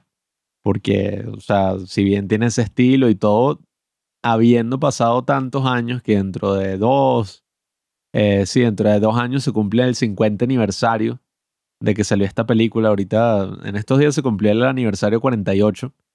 Es muy interesante como la película se mantiene y tiene ese encanto extra del tiempo que ha pasado. Y, y ahora se ve como, oye, una película así verdaderamente auténtica, con ese estilo así de los 70 y el grano así cinematográfico. Todo esto del ¿no? Y que se ve mucho más orgánica porque le han sacado mil secuelas, remakes, y ni los remakes ni las secuelas se comparan al efecto que esta tiene, porque eso Sí.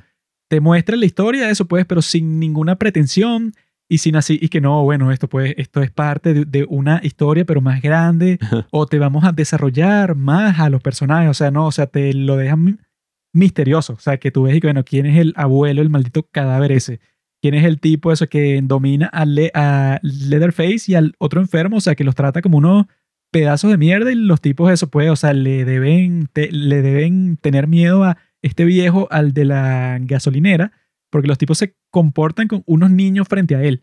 Y ahí, bueno, ¿quién es este tipo? ¿Quién es el viejo? Eso que dicen y que no, el viejo es tremendo asesino. Ponlo a, ma- a matar a esta tipa porque él es un experto. Y diga, bueno, a esta familia, ¿qué coño?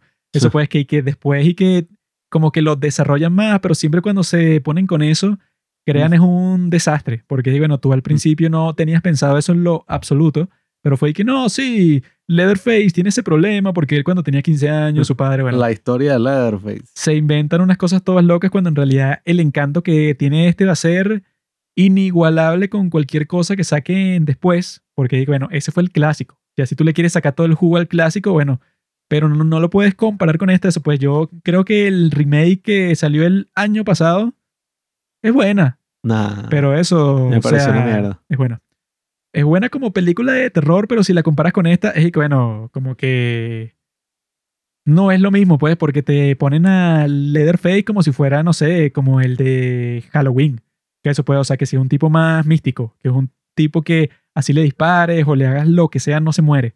Pero Leatherface, como te lo muestran aquí, bueno, es un huevón. O sea, es un tipo que ah, es un monstruo, pero que si tú le dispararas, la cosa que no puedes hacer, porque eso, pues, estás casi en un pueblo y tú nunca te diste cuenta de la cuestión, el tipo, eso pues, lo podrías matar técnicamente, pero ese no es el tipo de película que, que, que, estás viendo. Pero la parte que me pareció a mí eso aterradora cuando empieza que los tipos están fisgoneando, o sea, están chismeando una de las casas porque están buscando una laguna para divertirse en este, este sitio, pero es gracioso porque ninguno de los personajes tiene como que un sentido común ahí, ah. porque eso, llegan a una casa eh, que parece que no hay nadie, pero los tipos entran eso con toda la confianza como que para buscar a alguien que lo ayude, porque los tipos están en una situación un poco chimba eso, porque no tienen que si eh, gasolina y tal.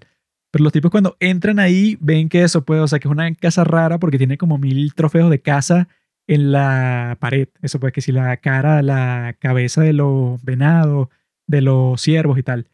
Y entonces cuando está entrando uno de los tipos, el primero de todos que matan, y ve que sale esta figura, bueno, un maldito gordo que si de dos metros, con una máscara horrible, y se le pone enfrente, y el tipo, o sea, eso, o sea, la visión de eso ni siquiera lo asusta lo suficiente para que el tipo salga corriendo, sino que él se queda como que, ah, mira, qué loco. Mientras el otro eso le cae a martillazos y lo jala y cierra la puerta. Y eso pues, o sea, no hay como que ningún comentario ahí, o sea, nadie habla, nadie hace nada. ¿Qué vas a hacer? Y nadie vio eso, pues, o sea, nadie vio eso. Solo este tipo, o sea, que tuvo la peor suerte del mundo porque el tipo entró y bueno, no puedes pelear contra ese monstruo, pues, o sea, ese te, te jala y es tan fuerte y tan gordo y tan enfermo que bueno, te jodiste. Y después entra la novia a buscarlo a él y eso. Se encuentra, no joda. No, eso, la tipa, ajá, como que se cae en esa parte de la casa que está llena de puros huesos de animales y cosas así. Y plomas de gallina. Que ellos sí tienen ese diseño de producción que a mí me pareció perfecto. Porque es que, bueno, que ellos entran ahí y no es solamente que está lleno de unos malditos enfermos que te pueden matar y torturar y todo, sino que el ambiente es grotesco, pues. O sea, que tú cuando ves todo eso, los huesos y las plumas y tal, yo lo que pensé, bueno, tú entrando ahí, eso debe oler a mierda. O sea, tú entrando en esa vaina, eh, bueno, que eso, pues, que en, en, nuestra casa hay como que una ventana en donde entras unas palomas de vez en cuando y como que ponen un huevo ahí raro, pero es como que un huevo podrido, o sea, no sé qué coño pasa. Que se meten como que en un huequito que hay en una de las ventanas, entonces de repente cuando tú pasas cerca de esa ventana, huele, pero que si el peor olor y el olor más fuerte que tú has olido en toda tu vida. Y tú te asomas y es un huevo que está roto y está verde, pues, o sea, es como que un huevo que, que puso una paloma, pero está eso podrido de alguna forma. Entonces yo pensando en eso, yo lo que pensé es que, bueno, si eso es con un solo huevo podrido, entras en un cuarto de una casa que está asqueroso, o sea, todo lleno de huesos de animales varios cualquiera, con una gallina en una jaula, bueno, que eso debe oler horrible también y te lanzaste ahí y luego entras para la guarida del maldito este y ves eso, pues, o sea, que tu novio lo tienen en una mesa y lo están que sí torturando y a ti te meten en un gancho así de ganado. O sea, que eso sí es, que bueno, totalmente grotesco y, demuestra que el director no sé si es huevón o qué, porque es, bueno, tú con esa escena, huevón, que clavan a una tipa en un gancho de reses mientras matan a su novio y después la meten en un congelador. O sea, tú, tú creíste que por no mostrar un poco de sangre, entonces iban a pensar que tu película iba a ser para todo público después de, esa cuestión. Claro, también hay el problema es que la calificación que le habían puesto era X. Claro, Y él quería que le pusieran una R, porque si te ponían X es como si fuera una película porno. Pues, no, eso no la pueden pasar en ningún él Él quería que fuera PG, o sea, para todo público, porque la pueden mostrar eso en 10.000 cines. Cuando es R la pueden mostrar como en 100 cines. Y cuando es X la podemos mostrar como en, como, como en 10. Como en 10 cines porno. Entonces, eso fue como que él trataba de que fuera más comercial, pero bueno, era imposible con esa censura. Incluso el día de hoy, yo creo que si saca algo así, sería que, obviamente que es rebón. Pero eso, pues, eh, ¿qué piensas tú, experto del terror? No, bueno, eh, esa película a mí me parece bien, interesante, precursora de, muchas otras películas de terror también de ese mismo género. También, como dijeron, fue una de esas películas en las que trataron de ponerle la etiqueta de se basa en un hecho real, aunque no lo es, pero hicieron eso para que vendiera más. pues. Entonces, desde, ese momento, muchas películas siguieron ese mismo ejemplo y empezaron a decir que basaban en hechos real, eh, eh, hechos reales, personas reales. Pero aún así, con eso, fue una muy buena película, buena dirección. Y- incluso con el poco presupuesto que tuvieron también. Me parece que los efectos para su época, bueno. Y también una buena película para ver durante esta época de Halloween. No, y el final también es bastante brutal, porque es que eso, pues, que la muchacha escapa, pero escapa de la forma más accidentada del mundo porque te persiguen estos dos malditos locos. Y eso, pues, o sea, que llega el tipo del camión que se encuentra por la suerte del mundo y entonces el tipo le pasa por encima al enfermo del principio. Pero eso, después llega el otro gordo loco con la máscara como que de una señora porque está maquillada y tiene como que una peluca así de vieja. Y dije, ¿qué? Y está persiguiendo al otro y le empieza a cortar la puerta con la sierra eléctrica y, y después se corta la propia pierna y después llega otro huevón con el carro y la muchacha se monta en la, en la camioneta, pero yo creo que lo loco de ese final y bueno, que el corte del final final de todo es muy cool porque eso, porque el tipo está con su sierra así vuelto loco y es un corte súper abrupto, así como que bueno, se terminó todo. Eh, pero eso, ella ajá, escapa. Y quizá alguien podría pensar que como ella queda viva es un final feliz. Pero no es un final feliz para nada, porque esa tipa, bueno, yo creo que cualquier persona luego de esa experiencia, Le mataron al hermano, a todos los amigos, de Sí. la forma más terrible posible. psicológicamente, tú, o sea, yo creo que nunca te podrás recuperar de eso si pases 10 10.000 años en terapia con el mejor terapista del mundo y con las mejores drogas del mundo. O sea, yo creo que tú después de eso te jodiste. Pues, o sea, tú como persona, si no te suicidas, vas a ser que si la persona más miserable de todo el mundo, porque bueno, solo esa escena que dura, no sé, como 15 minutos dentro de la casa, que eso, que alimentaste un maldito viejo con tu sangre y, de- y los tipos parecía que te iban a matar con un martillo y te dieron un martillazo en la cabeza. O sea, después de eso yo creo que no hay forma de que te recuperes psicológicamente, pero, o sea, imposible, pues. Sí, yo, yo creo que, oye, uno también como que queda un poco traumado al mismo tiempo que ella. Y yo creo que es eso, es una de esas experiencias que al pasar de los años todavía te van a impactar.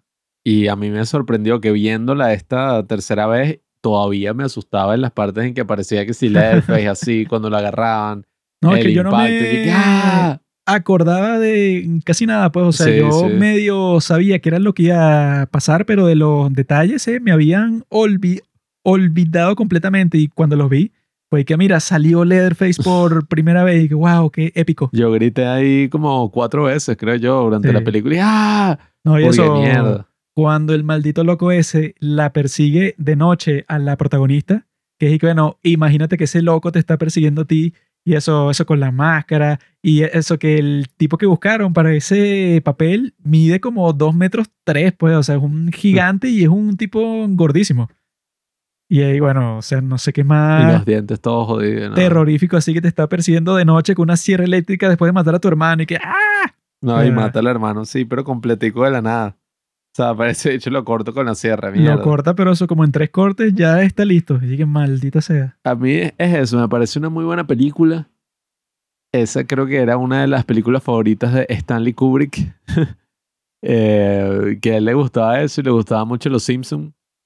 Y entonces él como que conseguía que le pasaran esas copias a Inglaterra, así que sí en VHS, porque ajá, Ah, Bueno, esa película fue prohibida en Inglaterra porque sí por 25 años. por eso, pues el, el que le mandaron esa y le mandaron el- los VHS de Los Simpsons y no me acuerdo cuál era la otra serie, una ahí que es con Rosie O'Donnell, que el chique le gustaba a Rosie O'Donnell. Qué carajo. Eh, El anti-Trump. Sí, pero coño, no sé, me parece una gran película, una muy buena película, la, el remake, coño, una mierda en comparación, o sea, para en nada comparación es una mierda. Pero como película sola sí, no me pareció tan mala porque tiene eso, pues que si la escena loca en donde Leatherface entra para el autobús y todos los retrasados del autobús es que, oye amigo, fuera de aquí, ¿qué estás haciendo? Y eso lo sacan que si los teléfonos para grabarlo y le hace que si un Instagram Live. Y el tipo pasa, bueno, a masacrarlos a todos, pero que es- esa sí fue la Texas Chainsaw Massacre, porque el tipo con la sierra, bueno, le pasa por encima como a 20 personas y eso, que si le corta los brazos, las orejas, la cabeza, o sea, No, una locura. A mí esa vaina sí no me cuadra mucho. Pero bueno, creo que ya podemos pasar a hablar de la segunda película, ¿no? De Rec, que nosotros no la habíamos visto. Sí. Sorpresivamente los padres del cine no habían visto esta película. Me, obviamente la quería ver desde hace muchos años. y No me falta ver la 2 y la 3. Yo la quería ver en su momento del estreno. No me dejaron porque era un niño. Y en al- el 2008, no hay nacido. Bueno, pero yo Un me acuerdo. bebé, 8 años. Anda viendo esa vaina. Y al pasar de los años siempre la quise ver, pero bueno, nuestra historia con el cine de terror es un poco controvertida. Pero bueno, cuéntanos, Alejandro, tú que seleccionaste esta película. Bueno, a mí el, el cine español es algo que siempre me, me atrajo porque, no sé, las películas me parecen interesantes. Eh, la, la dirección de cámaras, eh, muchas de las escenas, hasta la historia también me parece muy buena. Eh, en esta película lo que me gustó fue, ¿cómo diría yo? Eh, la técnica que utilizaron en el sentido de que es una película found footage, pero en sí es como si estuvieras viendo de verdad un noticiero, pues. Entonces, a mí me pareció muy interesante en el sentido de que eh, la película es como si estuvieras viendo unas noticias y de repente sale la historia normal eh, de que eh, van acompañándolo. ah, ay, ¿cómo es que se llaman? A los bomberos y como van em, en una cosa de rutina, entonces me pareció interesante eh, que al final uno pensaba que era algo, un virus, algo así normal, pues, pero al final la cosa termina siendo una cosa muy diferente y después, bueno, después de esa película sa- sacaron eh, tres películas más. Y yo las he visto todas y todas me han parecido bastante interesantes. Entonces, por eso fue que yo la elegí. Yo quiero ver la 2 y la 3 para ver qué tal, weón. Porque La, la 3 ya, ya se- eh, a mitad de la película se, se va de la idea principal de lo que era. Pero eh, para mí me, a, mí, a mí me interesó. Y la 4 también es buena. Eh, eh, eh, la 4 sí es la, la, eh, la que, la, la que terminó, pues. Eh, Esa es la que termina la historia de, de Rec en sí. Entonces, por eso, si quieres verla, las, las cuatro, de verdad que eso me parece como la mejor noche que te, eh, que te puede pasar. quiero verla porque esta me gustó bastante, weón. Eso, yo no la había visto hasta el momento, pero viéndola así, sí, eso puede. O sea, que comienza con esta tipa así que, que no, nuestro programa que se llama y que mientras usted duerme.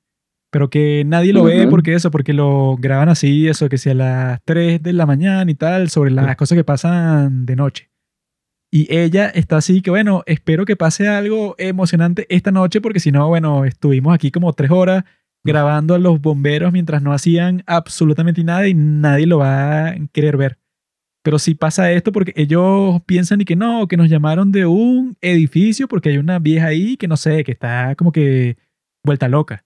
Pero cuando llegan ahí, eso, eso puede que ese efecto de la cámara en mano, del found footage, les queda muy cool. Porque eso, porque los tipos sí lo usaron como que a todo su potencial. Porque que hay un montón de momentos que no estaban ni en el guion ni nada, como eso que cuando lanzan al bombero desde arriba y caen todo eso, la planta baja. Yo, Ah, vi, eso no está en el guion. yo vi que no lo le dijeron eso a ninguno de los actores para que cuando pasara, sería que, ¡ay, qué es eso! O sea, que lo agarre de sorpresa de verdad porque tú no pensabas que, bueno, que iban a matar a uno de los personajes como que de una forma tan bestial. Pero lo lanzaron, de verdad. O sea, Sí, sí. no, bueno, No, y, lo, lo mataron solo para esa escena. y para sorprenderle, ¿no? Y además utilizan la cámara de otras formas que, oye, sí está muy justificado. Porque yo no soy muy fanático de estas películas así, eh, found footage, ¿no? Pero la de Encantación.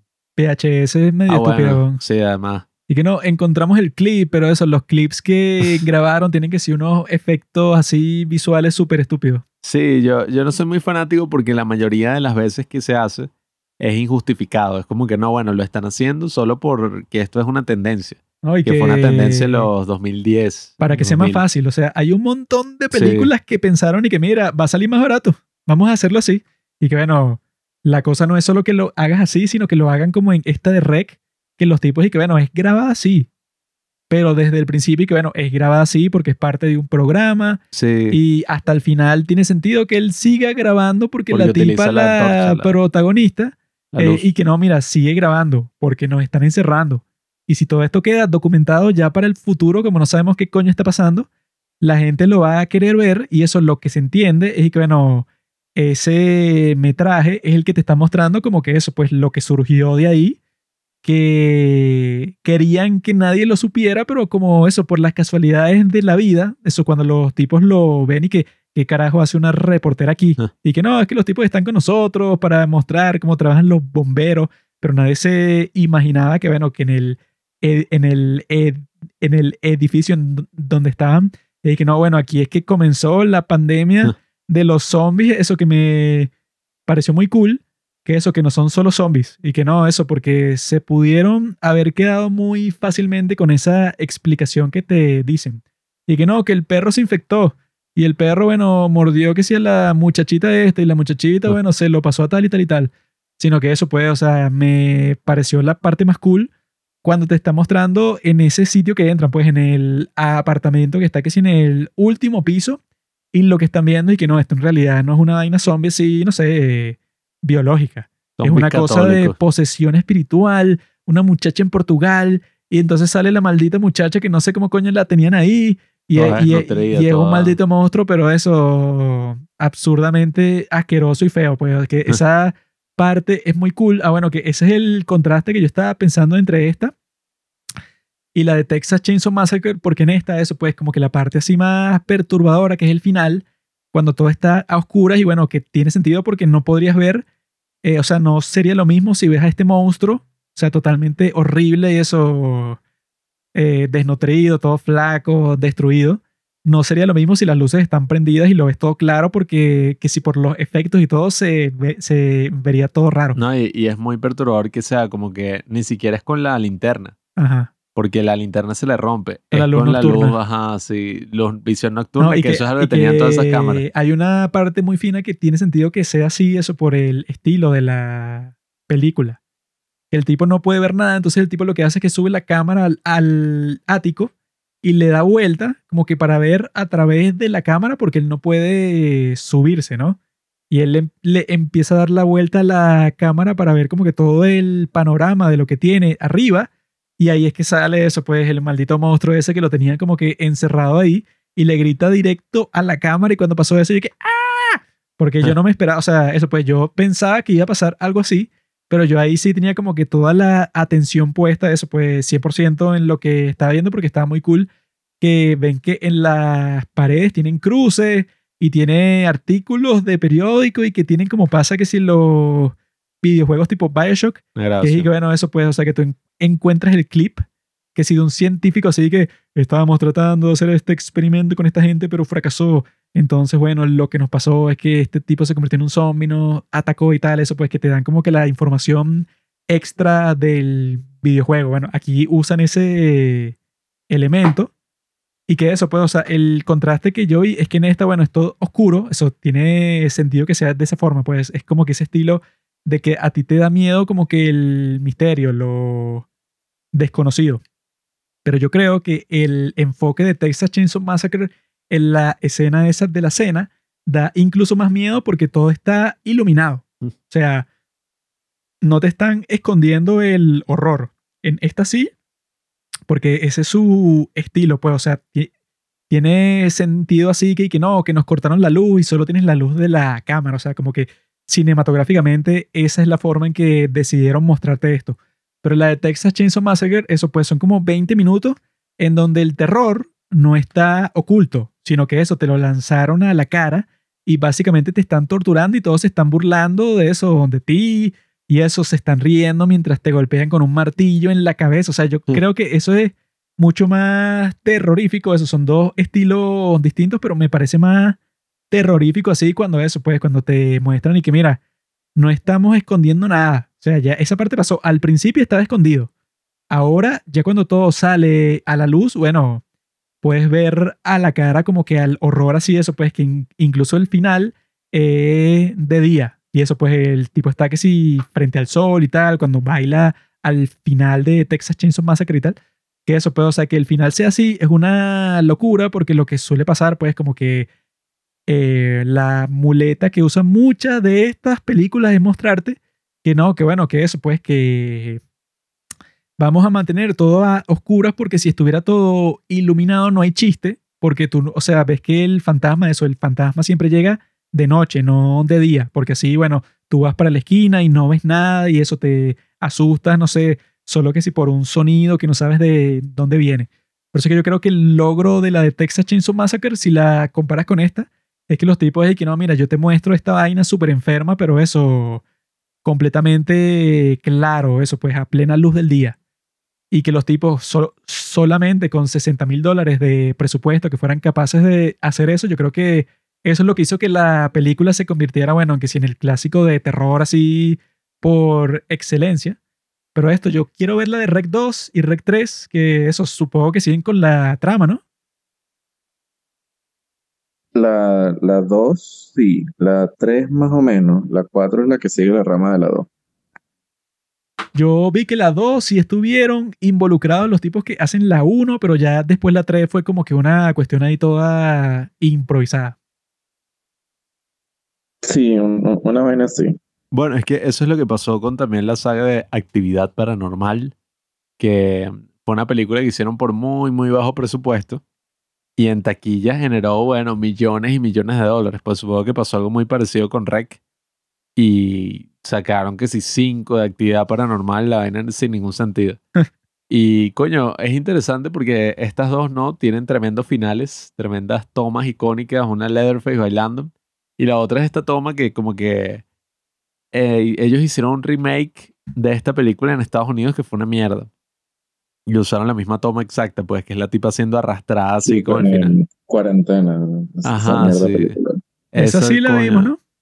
Coño, no sé. Creo que no, pero esa Esa- ya escuché una mierda. Creo que sí la vimos porque yo lo que me acordaba es cuando le hacen la cuarentena, hay un tipo que trata como que de ver por la ventana y lo matan con un tiro de un sniper. Ah. Que, que bueno, que exagerado. O sea, que el tipo eso trata de quitar como que la, la cortina de plástico que le ponen para que esté separado del exterior y de una le meten un tiro desde afuera. O sea, que eso le quita como que el suspenso. Porque ya te están diciendo que, bueno, Sí. si pones un pie afuera, eso pues no es que te están encerrando de una forma drástica, sino que eso, que literalmente te van a disparar al, se- al segundo que lo hagan, que es un poco exagerado, pues. Sí, e- esa remake dicen que es una mega mierda. Y no sé, a mí me pareció muy interesante eso, que utilizan la cámara de maneras súper creativas y que utilizan todo este formato del found footage como una forma de llevar la misma historia, pues, o sea, como una parte integral de la historia. No es como en el episodio este de South Park, donde Randy, el papá, eh, se burla, ¿no? De todo esto y están que en el apocalipsis el tipo está grabando así, pero de la mierda con una cámara y que, ay, ¿a dónde vamos? ¿A dónde vamos? Y todos así normal y que ya, marico, deje de grabar. Eh, que ese era el No, estilo claro, así, pues. es que eh, ese episodio de South Park se está burlando de, de Cloverfield y, y Ajá. esa Sí, sí, vaina, sí. Sí, o sea que la, esa vaina como ve, pues. la pregunta es y que, bueno, ¿por qué sigues grabando si todo eso, si el mundo se está terminando? Pero él y que Sí. no, bueno, voy a seguir así, eso, que si la cámara que tiemble lo más posible para que parezca que la situación es lo más caótica. Sí, en esta, eso me pareció que lo usaron muy bien.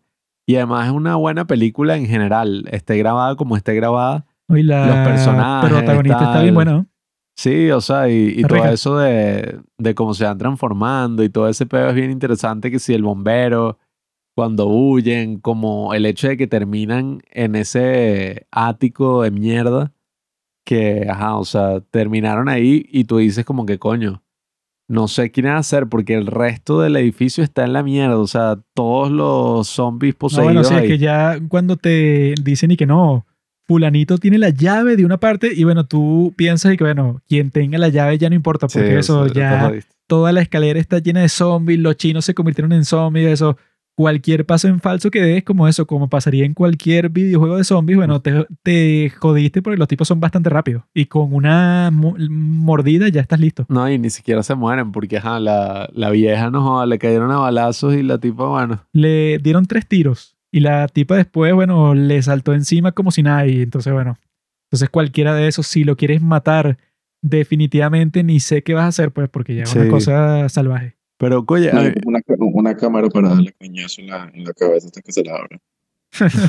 sí, es que esa Tendrás vaina- que darle como 300 tiros, pues, pues los bichos son súper fuertes. Sí, es que, No, coño, es- esa fue otro- otra parte de la película me pareció interesante, pues cuando usaron la misma cámara como una como un arma y, entonces, y dejaron que, que estuviera sucia y todo hasta el final. Pues. O sea, me, me- fue interesante en el sentido de que usaron la cámara pues para algo, no tan Sí. solo para grabar.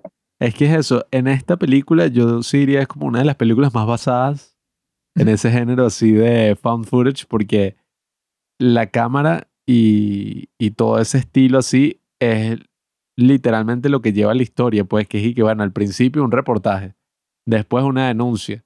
Y ya al final la cámara es usada como un recurso de sobrevivencia, o sea, para iluminar, para ver qué coño está ahí.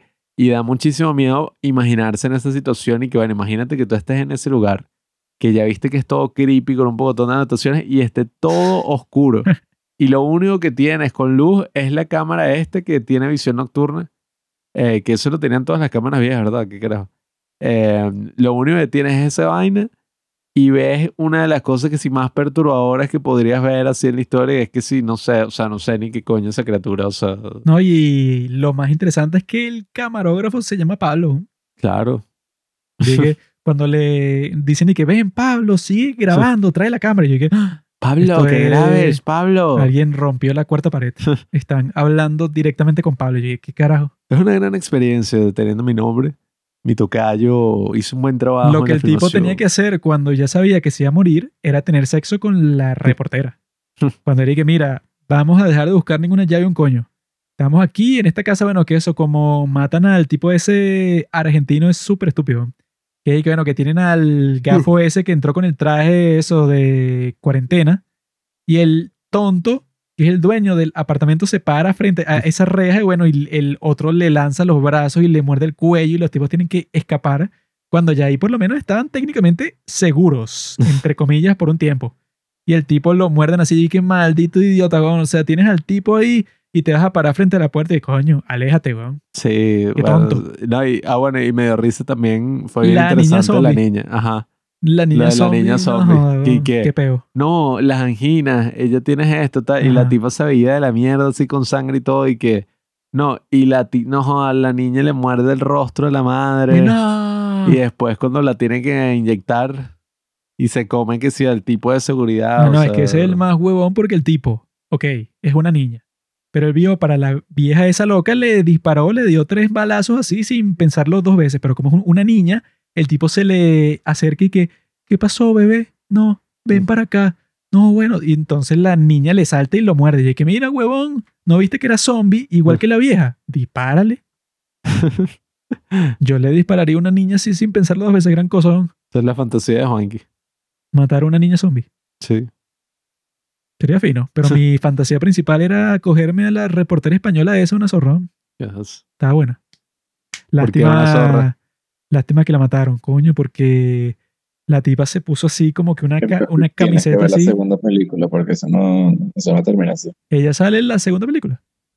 Claro, ya sale en la segunda y sale en la cuarta. Ajá, ¿y qué sentido Ay, ¿cómo sale si la mataron, Guro? Ay, por eso tienes que ver la segunda, Ah. porque ese será el final. La reviven. La arrastró, No, pero la estaba la arrastrando lo hecho verás. Pablo. Hay que ver la segunda, weón. La estaba era salvando el carajo ese Pablo que mató al, al demonio y bueno, Si sale la sucia esa, hay que volverla a ver. qué exagerado. Es una mujerota. Y la grabaron en Barcelona, una ciudad que yo he visitado. No, en Barcelona yo he pasado ahí mis mejores momentos. No. Coño, sí, yo creo que eso pues, o sea, y también dura una hora y dieciocho. Entonces yo lo que... yo Todas diría- las películas sí. deberían ser así. Deberían lanzarse más bien en Halloween un triple maratón. Un tripletón. Ven estas tres películas, ven de último la del mundo de Jack. Pueden verla incluso en este mismo orden, porque la primera es para y que mierda, el terror clásico, gritar, asustarse, perturbarse. La segunda es para como, ajá, o sea, la vaina así intermedia, ya un poquito más actual y que igual te vas a cagar, te vas a asustar así y te vas a quedar como mierda. Y después tienes que ver algo más bonito que, bueno, es Halloween, pero dentro de todo, o sea, es animado, tiene canciones, tiene una buena lección al final y ese es el extraordinario mundo de Jack. Yo voy a visitar el baño y cuando vuelva vamos a conversar sobre esa película. Por fin ha llegado el momento que todos han esperado desde el principio porque todo el mundo sabe que esta es la mejor película de las tres. El extraordinario mundo de Jack o el extraño mundo de Jack o la pesadilla antes de Navidad tiene muchos nombres y hay gente que dice que es una película de Halloween o también es una película de Navidad o es una película de los dos al mismo tiempo. O sea, es una película muy particular. Y es una película que yo he visto como 30 veces, sobre todo de niño, porque yo iba para la casa de mi bisabuela y como no tenía nada que hacer, porque era que vamos a visitarla, pero era que, bueno, que se ponían a hablar que si mi mamá con la tía y con la abuela y con no sé quién. Entonces, bueno, yo era el único huevón que llevaban para allá. Y que, bueno, pone el niño a hacer algo, no sé qué si a los 6 años, 7 años. Entonces, por alguna razón, solo tenían un VHS de esta película. Y que, toma, niño, velo. Y yo, "Ah, ok. Entonces, todas las veces que yo iba, como no tenía nada que hacer y no, o sea, en ese momento no existía teléfono. y, O sea, si yo tenía, ponte, 7 años, eso era que en el 2004. Entonces, bueno, no tenía ni teléfono eso de los pequeñitos ni nada. Entonces, que, bueno, niño, véala. Y yo vi esa película como 30 veces, ¿no? Pero esa película, El extraño mundo de Jack, esa no es para niños. Es, muy raro que, ok, es de animación, pero tú ves la película el día de hoy y que película para niños. O sea, ¿por dónde? Si eso solamente cuando empieza y te muestran todo ese mundo de Halloween, y que bueno, eso pues un tipo con una hacha cl- clavada en la cabeza, unos vampiros así todos feos, un mundo en donde eso pues todos son como que siniestros y todas las cosas que dicen son y que no, la muerte, no, que hay que matar y que no, el Halloween es lo mejor porque hay que asustar a los niños y tal, eso yo como niño, seguro eso pues como que no lo veía tan, tan en serio así, pero el, el día de hoy, y digo, no, qué carajo, pues, o sea, película para niños no es. Bueno, esa es como la de Coraline, Ah, bueno, que yo me acuerdo que yo vi esa con mi hermana y yo tenía como ocho años más o menos cuando salió. Y eso de que, ay, sí, eh, no tienen ojos, sino que se les son cosen unos botones. botones todo feos. Esa broma y lo de la bruja del final, yo estaba de que, "Ah", o sea, no puedo dormir. Quizá para un adolescente, 14 años, ponte. Pero si tú la ves que si con 8 años cualquiera de esas películas así tan siniestras de Tim Burton, tú quedas perturbado. ah, bueno, pero- esa es de Tim Burton, el, y que el cadáver de la novia, tal. Frankenweenie. Que bueno, ahí vimos una cosa en Disney Yo no he Plus. visto el cadáver de la novia. Ah, esa es buena, yo sí la vi una vez en la televisión. Y, y ahí vimos en Disney Plus que está interesante porque ahí incluyen todo el material de detrás de escenas. Tienen como que varios documentales sobre la película.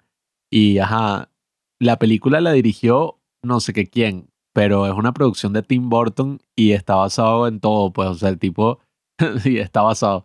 El tipo hizo como que los dibujos, escribió un poema al respecto que te ponen ahí en Disney Plus leído Tipo por Christopher Lee. hizo todos los personajes. ¿no? ¿Por qué Sí. eso? Porque yo he visto a gente que dice, ah, ¿tú crees que esa película es de Tim Burton? Bueno, amigo, el director fue Harry no sé quién. Y dije, mira, o sea, si el tipo hizo no solo los personajes y todo, sino que él, hiz- él hizo el trato con Disney desde el principio. Era que, bueno, lo importante era que Disney te financiara la película entera, porque la película es y que no, filmarla fueron tres años. Filmarla. Que eso, pues, eso del stop motion, no, Claro. sé- no sé a quién coño se le ocurrió eso, a que se ve muy cool, pero cualquier persona, cualquier negocio te diría y que, bueno, ¿cómo carajo vas a hacer una película stop motion? O sea, no tiene mucho sentido financiero. Porque A mí hay me que, bueno, gustaría si, algún va- día.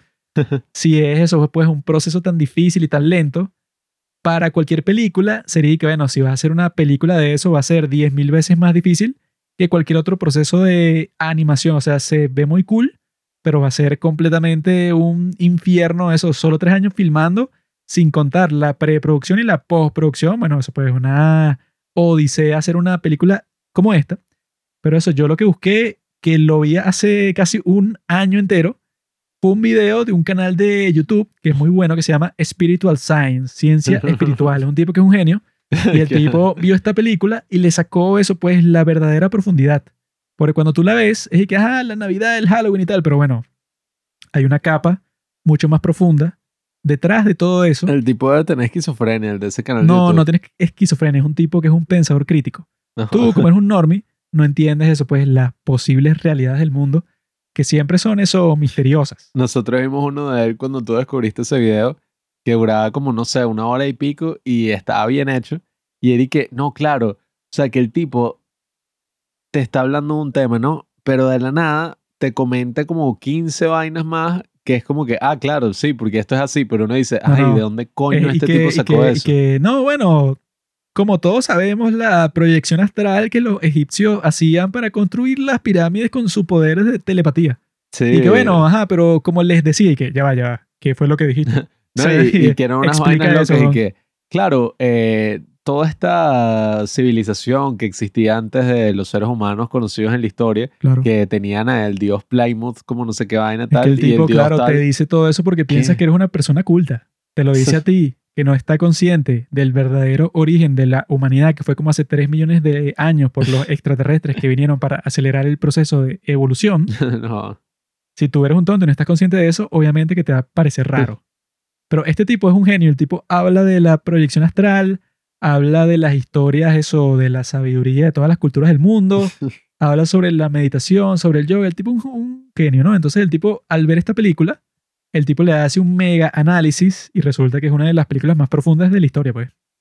El tipo te dice que esta película es como si fuera sobre el yin y el yang.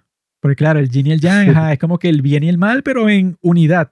Que eso puede, o sea, que no existe tal cosa como algo que sea mal puro, sino que el mal siempre tiene eso, pues como tú ves en el yin y el yang, que el, el, el, el negro tiene un puntito de blanco y el, y el blanco tiene un puntito de negro, como que para decir y que, bueno, no hay tal cosa así como que una separación total entre una cosa que es completamente buena y una que es completamente mala.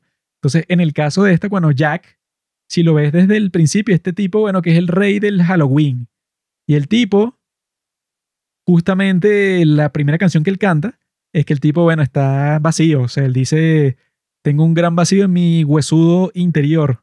Entonces que él está como que, ah, yo seré el rey, soy el tipo más cool de aquí, pero bueno, me siento mal, pues, y está Sally, que es la chica sexy, eh, La franga está insecta. que está, bueno, está como que toda destruida porque eso pues es un, como que un muñeco que le saca los brazos y las piernas y ella se Y la es vuelve a coser. es como el, ¿cómo se dice? No sé si el ídolo, pero como muchísimas Es como que chamas se identifican. modelo de todas las muchachas alternativas así que quieren ser Sí. distintas. Todas las chicas así un poquito dañadas y se tal. compran ajá. una franela con la monstrua esta. Y eso, pues ella está viendo a Jack y ella se enamora de Jack porque Jack es el tipo más cool del pueblo. Mientras que en el pueblo, bueno, hay puros enfermos como Oogie Boogie. Eh, entonces este Jack como que está lleno de melancolía, está vacío por dentro porque el tipo pensaba que, que bueno, el éxito externo le iba a traer una felicidad así total, pero claramente no pasó porque el tipo, bueno, está como que desconsolado. Entonces él está caminando por ahí y encuentra unas puertas todas raras que hay como que una que es un corazón, que es como si fuera de San Valentín, otra que es así un trébol como si fuera el día de San, de San Patricio, otra que es como que de un pavo, ajá, del día de acción de gracia y tal. Y la que más le llama la atención es la de un árbol de Navidad y el tipo entra ahí. Cuando entra ahí está entrando al mundo de la Navidad, en donde todo es perfecto. Eso pues es como el, Santa Cláusula. es como el yin y el yang, porque en el mundo del polo norte de la Navidad, eso, cuando él entra, como vieron en la canción que canté al principio, él ve y que, bueno, qué raro, porque todo es perfecto, o sea, todo es felicidad, todos están chéveres, todos están celebrando. No es como en mi mundo, que bueno, que todos son unos enfermos locos, que eso, cuando él les trata de explicar qué significa la Navidad, todos y que un regalo, pero que dentro le ponemos un cadáver. Y que no, bueno, ¿cómo lo va- vamos a matar? Dentro del regalo hay una bomba. Y él está ahí que, bueno, estos tipos no, no me entienden. Porque el tipo lo vio, o sea, él experimentó, así sea desde afuera, todo ese proceso como el Grinch. O sea, el Grinch cuando vio eso, como que todo el proceso, él quería convertirse en el Santa Claus y bueno, el tipo causó un desastre. Que eso pues, y que este Tim Burton cuando estaba concep- conceptualizando el film, el, el film, el, y que no, bueno, eso será como el Grinch, pero al, al reverso, porque el Grinch odia todo lo que tiene que ver con la Navidad, mientras Jack quiere convertirse en el próximo Santa Claus porque él ama todo lo que está viendo, pero él, él en realidad no lo comprende, porque lo vio como por cinco minutos. Pero lo fino que te muestra este tipo en su video es que, bueno, que te muestran eso como que, primero como que eso del yin y el yang, porque tú ves que en el mundo es en la comunidad del Halloween, ok, son puros enfermos, asesinos, vampiros, hombres lobo y tal, pero ellos se forman todos como una comunidad, tienen eso pues, o sea, como una asamblea del pueblo, tienen un alcalde que el tipo tiene doble cara, como todos los políticos.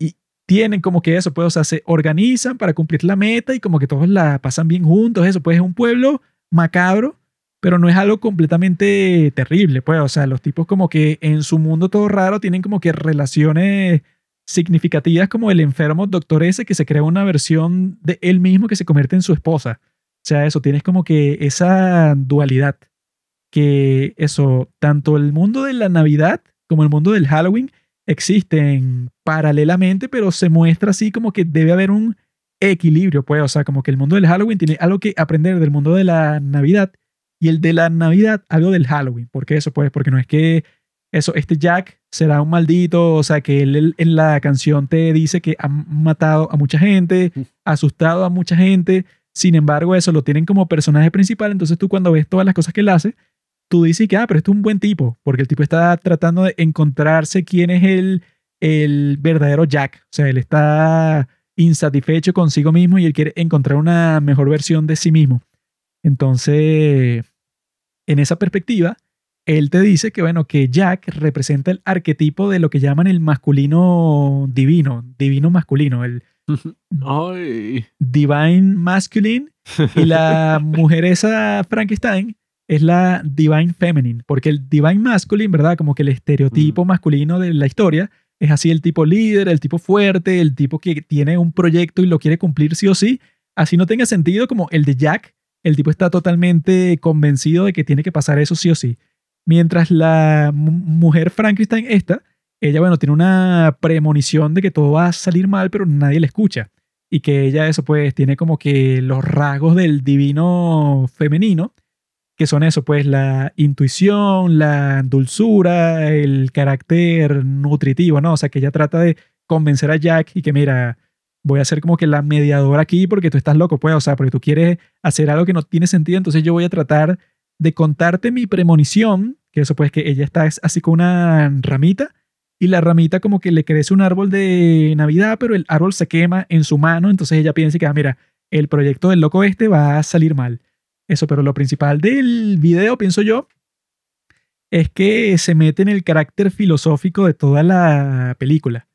Que el carácter filosófico es que este Jack, cuando va para el mundo de la Navidad, el tipo ve toda la experiencia desde afuera.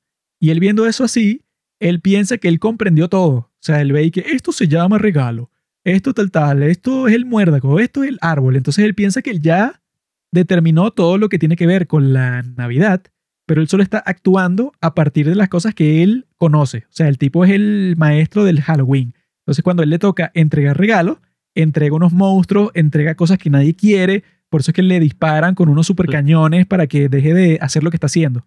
Pero él, cuando vuelve al mundo del Halloween, el tipo se encierra en su mansión y el tipo tiene todas unas fórmulas en un pizarrón y que no, esto más esto, más la raíz cuadrada del muérdago, más Santa Atroz, igual Navidad. Que ella trata de, de recortar un copo de nieve Ajá. y le sale que es una araña y así. Sí, o sea, todo. él quiere ver cómo funciona, pues él quiere descomponer todo. Y él usa, ¿verdad? Como que un método que se, que se llama el método mecanicista, pues es lo, es lo que usan los científicos para comprender el mundo, ¿no? Pero el tipo del video te dice que lo que está haciendo Jack es el equivalente a que tú quieras saber qué es la conciencia, ¿verdad? O sea, que es como que el problema así más misterioso de la historia humana. Y entonces tú quieras ver y que no, vamos a analizar el cerebro. en el cerebro vamos a, ver ciertos químicos, ciertas reacciones entre las neuronas para determinar qué es lo que está pasando. Cuando en realidad, si tú, tratan- si tú estás tratando de comprender una experiencia, algo que, bueno, que no se reduce a los químicos que tú puedes encontrar en tu cerebro, que es algo completamente material, por eso se llama eso, pues, el método mecanicista, que es como que tú trates y que, bueno, vamos a encontrar el origen de Dios en el cerebro humano. Y que, bueno, no todo se reduce a eso. O sea, como que la experiencia religiosa que tú puedes tener es algo que no lo vas a medir y no lo vas a reducir y que no, a, a un cálculo como está tratando de hacer Jack, que él está tratando de comprender la experiencia de la, de la Navidad a partir de eso, de un árbol que se trajo de ese mundo, o de un regalo, o del muérdago, o sea, de un montón de cosas que, que bueno, a mí, se me parece parecido a lo que pasaría si eso, ponte que tú eres un inmigrante nuevo en un país de- del, del que no sabes nada. Entonces tú, no sé, estás que sí, en la India, y entonces tú ves que en cierto momento de un mes, eso pues, no sé, hay como que una festividad cultural, pero que tú como no tienes ninguna familia ahí ni nada, o sea, tú estás nuevo, tú estás completamente solo, no sé, que si con tus amigos del trabajo. Entonces tú ves cómo celebran en la India un montón de tradiciones, ¿no? Y tú viéndolo desde afuera, o sea, tú no creciste en la India, entonces tú no sabes eso, no sé, las relaciones entre los hijos, los padres, los primos, nada. Entonces tú cuando llegas al país, tú ves las tradiciones de la India y tú las entiendes, pero de la forma más superficial del mundo. Pues, o sea, tú solo ves la parte de afuera, porque tú no formas parte de ninguna comunidad dentro de la India. Entonces, eso le pasa a Jack cuando el tipo llega y, bueno, es un bicho todo feo, todo raro y se pone a ver a todas estas personas que son que son unos niños ahí todos inocentes, unos duendes y tal. Y él llega a un montón de conclusiones, pero que no tienen nada que ver porque eso, bueno, hay una teoría estúpida de otro video que vi en YouTube y que no, quién era Jack antes de morir. Y yo dije, qué estupidez. Pero eso lo que dice es que no, bueno, Jack tuvo que haber sido alguien que murió antes de que se determinaran todas las cosas de la Navidad moderna. O sea, como que todas las tradiciones de la Navidad moderna, como Santa Claus, antes de que todo eso existiera, Jack tuvo que haber muerto porque entonces él no las conoce, entonces él las descubre, es en el pueblo ese de la Navidad. O sea, como que una teoría así de que no, Jack es el tipo eso pues del cadáver de la novia porque no sé, como que coincide. Una vaina loca. A Santa Claus lo inventó la Coca-Cola. Pero eso pues tiene todos esos elementos la película que tú no te lo imaginas, pero él en realidad, sobre todo con eso del principio que él está insatisfecho con sí mismo y cuando él eso pues él trata de practicar lo que él conoce en algo que no tiene nada que ver, eh, que se me parece a mí, que yo se lo dije a Pablo cuando le estábamos volviendo a ver, en lo que hacen ciertas personas con el cine, eso pues que nosotros les hemos dicho que estudiar cine no tiene mucho sentido porque lo que haces, eso pues así como que en un sentido científico y técnico, es buscar una película y entonces tú la, la empiezas a descomponer. Y que no, bueno, esta toma fue por tal cosa, y no, esto es una metáfora, esto es un símbolo, esto es un director que trabaja de esta forma. Entonces tú, eso, la forma en que funcionaría si tú en realidad quieres aprender cine haciendo cine ya, o sea, haz puros cortometrajes, puras películas, si, si puedes. Pero que tú intentes y que no, bueno, vamos a ver toda esta película, vamos a descomponer científicamente qué es lo que lo hizo grande, que eso pues que es lo que trata de hacer Jack, o sea, que tiene eso pues que si una media de esas en donde le ponen los regalos y él tampoco tiene idea de eso, el origen, ni para qué sirve, ni nada, y así es con todas las cosas, pero el tipo trata de usar un método científico a algo que es una experiencia. Entonces, obviamente que no va a funcionar porque tú ahí no estás experimentando nada, o sea, cuando no es una parte práctica del aprendizaje, no funciona. Entonces, cuando tú te pondrías a hacer una película luego de ese aprendizaje inútil que tuviste en la escuela de cine, como nosotros hemos visto como, como mil veces, las películas que salen de ese proceso son una mierda. O sea, son así que unos cortometrajes basurísimas, o sea, que no tienen nada sentido, unas películas, una porquería que nadie va a ver.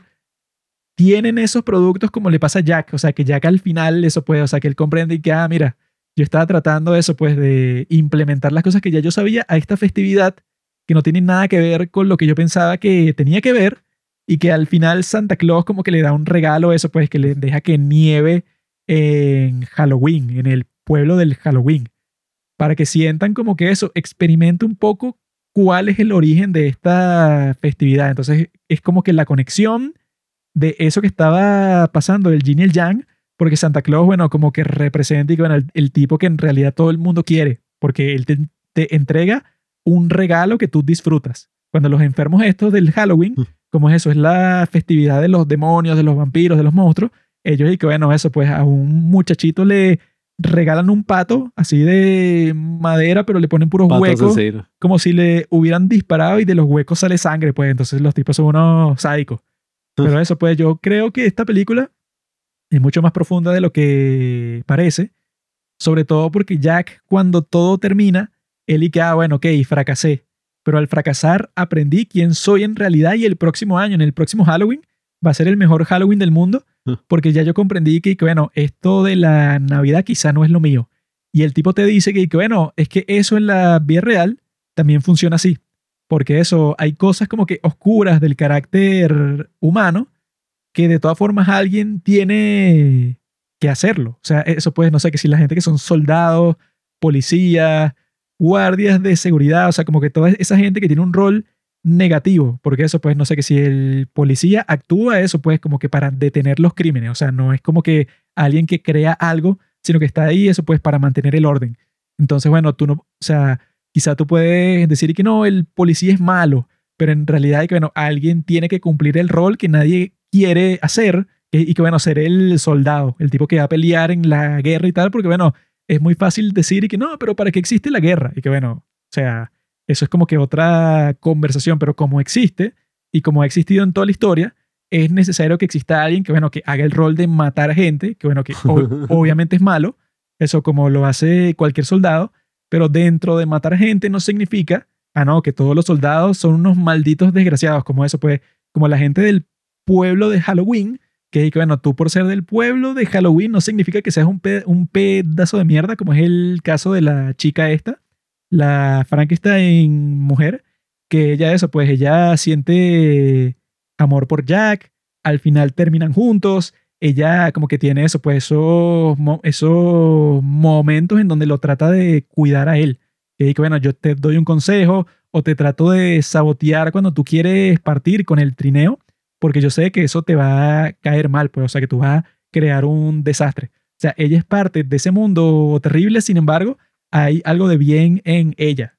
Entonces, pues yo, él te dice así, el del video de YouTube, y que bueno, eso, pues en el mundo hay cosas desagradables. Eso, pues tú tienes que ser el policía que va a ir, no sé, a una, a una pelea en donde, no sé, el esposo le cayó a, a golpes a la esposa y tienes que lidiar con todo eso, pues, o sea, que si para salvar a la familia del enfermo que les está pegando, o sea, nadie quiere hacer eso, pero eso, pues, como que en la parte oscura de la humanidad tiene que existir alguien, bueno, que se, eso, pues, que se, ensu- que se ensucie las manos, pero por una buena razón. Y yo creo que eso, pues, o sea, que el tipo es un genio saca- sacándole como que todos esos matices a la película, porque yo nunca la había visto así, pero eso, pues, cuando tú ves el, el video y luego ves la película, eso, pues, es una experiencia distinta. Bueno, es que a veces todo este mm, análisis y sobreanálisis de una película puede resultar muy molesto, ¿no? Uno que quiere hacer cine y está así pensando en, ay, quiero hacer mis propias películas y tal. Pero hay un lado positivo, pues, en todo esto de las teorías, ¿no? Y, y todas estas cosas así, análisis fílmico y literarios que se hacen. Y es que enriquecen la experiencia del que, bueno, de la audiencia, pues, del, del espectador uno se molesta con esas cosas porque quiere hacer cine y considera que el proceso de hacer cine no es una cosa tan analítica, ¿no? Eh, eso viene después. Es más que nada, bueno, un impulso, una idea, algo que se expresa, bueno, como cualquier otro arte, eh, con sus particularidades, claro. Pero en este caso es interesante porque viendo la película desde esa perspectiva se enriquece tu experiencia, bueno, como espectador. Y, y yo creo que eso es algo interesante, ¿no? Porque viéndolo así, agarras como que esta historia que puede parecer muy sencilla, eh, esta historia supuestamente para niños, y logras llegar como una gran reflexión que incluso si esa no era la intención principal del autor, no importa, porque lo interesante con cualquier obra de arte es que la obra sigue existiendo eh, a través del público y a través de todas las interpretaciones que hace el público, más allá de todo lo que diga el autor y de cuál haya sido su intención. Eso es algo súper común, pues alguien hace algo por una razón y eso va variando y variando y variando hasta que toma una forma, bueno, eh, que no tiene nada que ver con la del origen. Y entonces viendo esta película así, que yo también la he visto muchas veces, no tanto quizás como Juanqui, pero sí la he visto varias veces. Y oye, a mí lo que me interesó muchísimo fue, oye, es una película muy única, pues, porque tiene todo ese estilo de Tim Burton, pero está hecho de una forma, oye, tan detallista y, y como que tan, sí, de alguna forma timeless, podríamos decir, que yo creo que eso es lo que logra eh, todo esto del stop motion. Que bueno, ajá, es una película de los años 90 y no es que parece así necesariamente, ah, claro, es una película así vieja, está animada así chimbo y tal, sino que, oye, tiene escenas buenísimas como ese Oogie Boogie que utilizan todo esto que es como el, el teatro negro.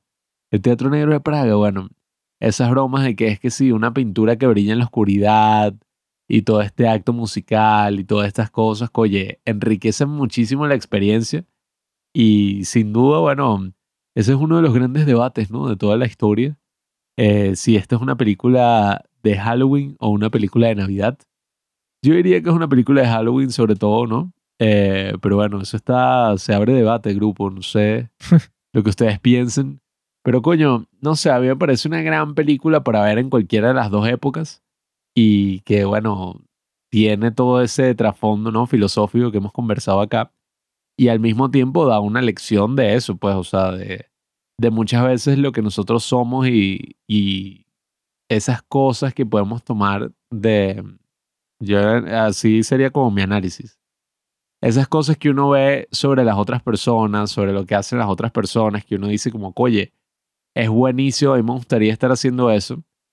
Quizás uno lo que puede es tomar las cosas, no sé si positivas, pero enriquecerse de la experiencia de los demás y no tratar de hacerla exactamente, porque si uno trata de emular eh, lo que hace esta otra persona, probablemente vas a hacer un desastre todo raro ahí y vas a destruir lo que esa otra persona quiso hacer desde un principio.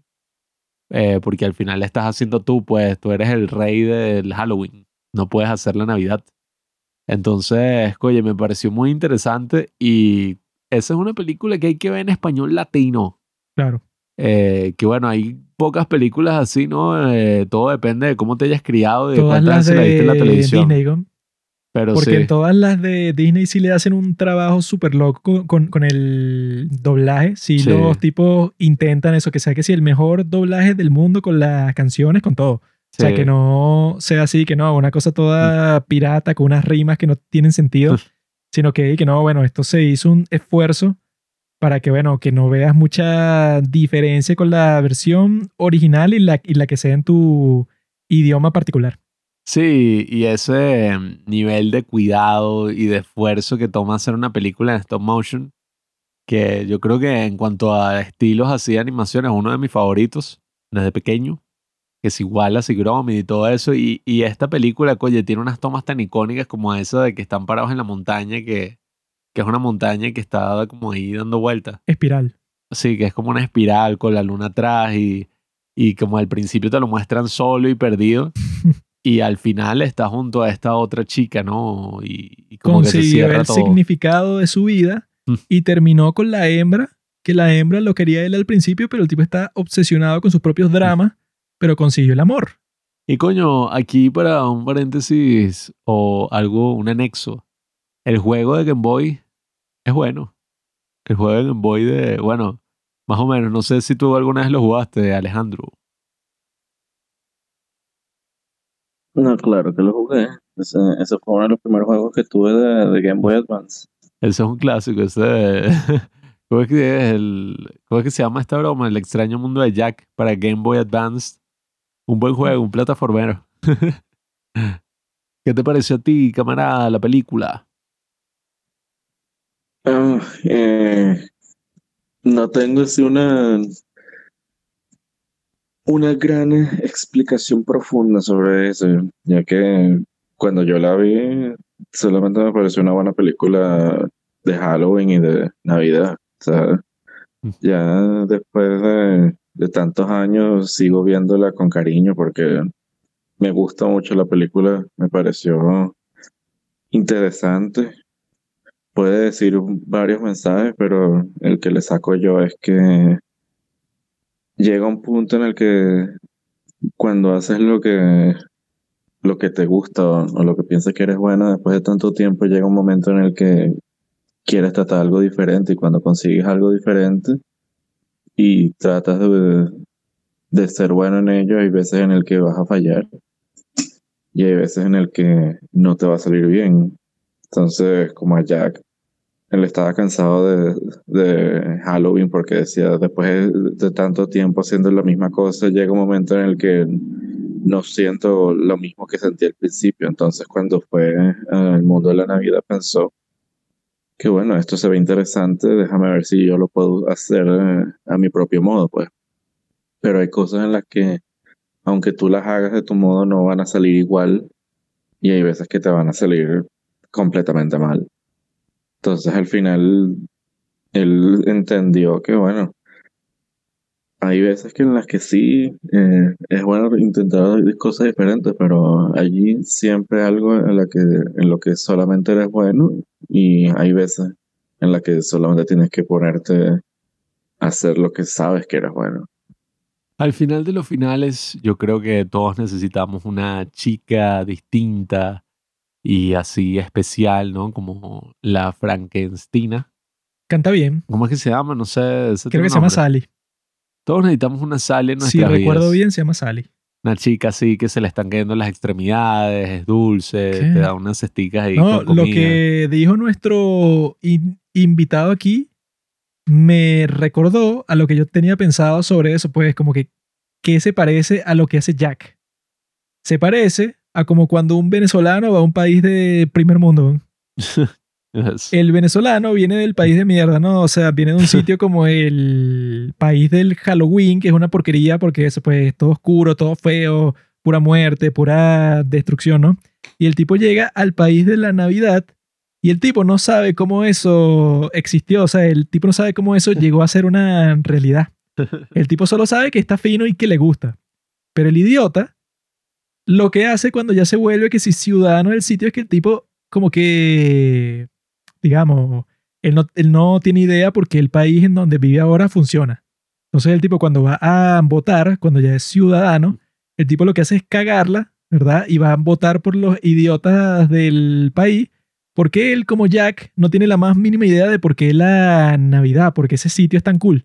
Sino que él, eso pues, o sea, viene de su sitio de Halloween, que es un país horrible y feo, y entonces él aplica las mismas cosas que aprendió en ese sitio horrible y feo, en este sitio que no es horrible y feo, sino que es bonito, y la caga porque el tipo no tiene como que un contraste, pues él no tiene la sabiduría para comparar los dos sitios y saber por qué la Navidad funciona así, pues o sea, que este Jack, eso cuando intenta su propia versión de la Navidad no tiene nada que ver eh, porque no sabe ni el origen, ni nunca la ha celebrado, ni nada. Entonces, cuando un venezolano o, o cuando un tipo eso, pues, de un país así como que un poco caótico y despótico como el nuestro, cuando va a un sitio que no es caótico y despótico, como que no sabe qué carajo hacer y no sabe cómo ese sitio llegó a ser así.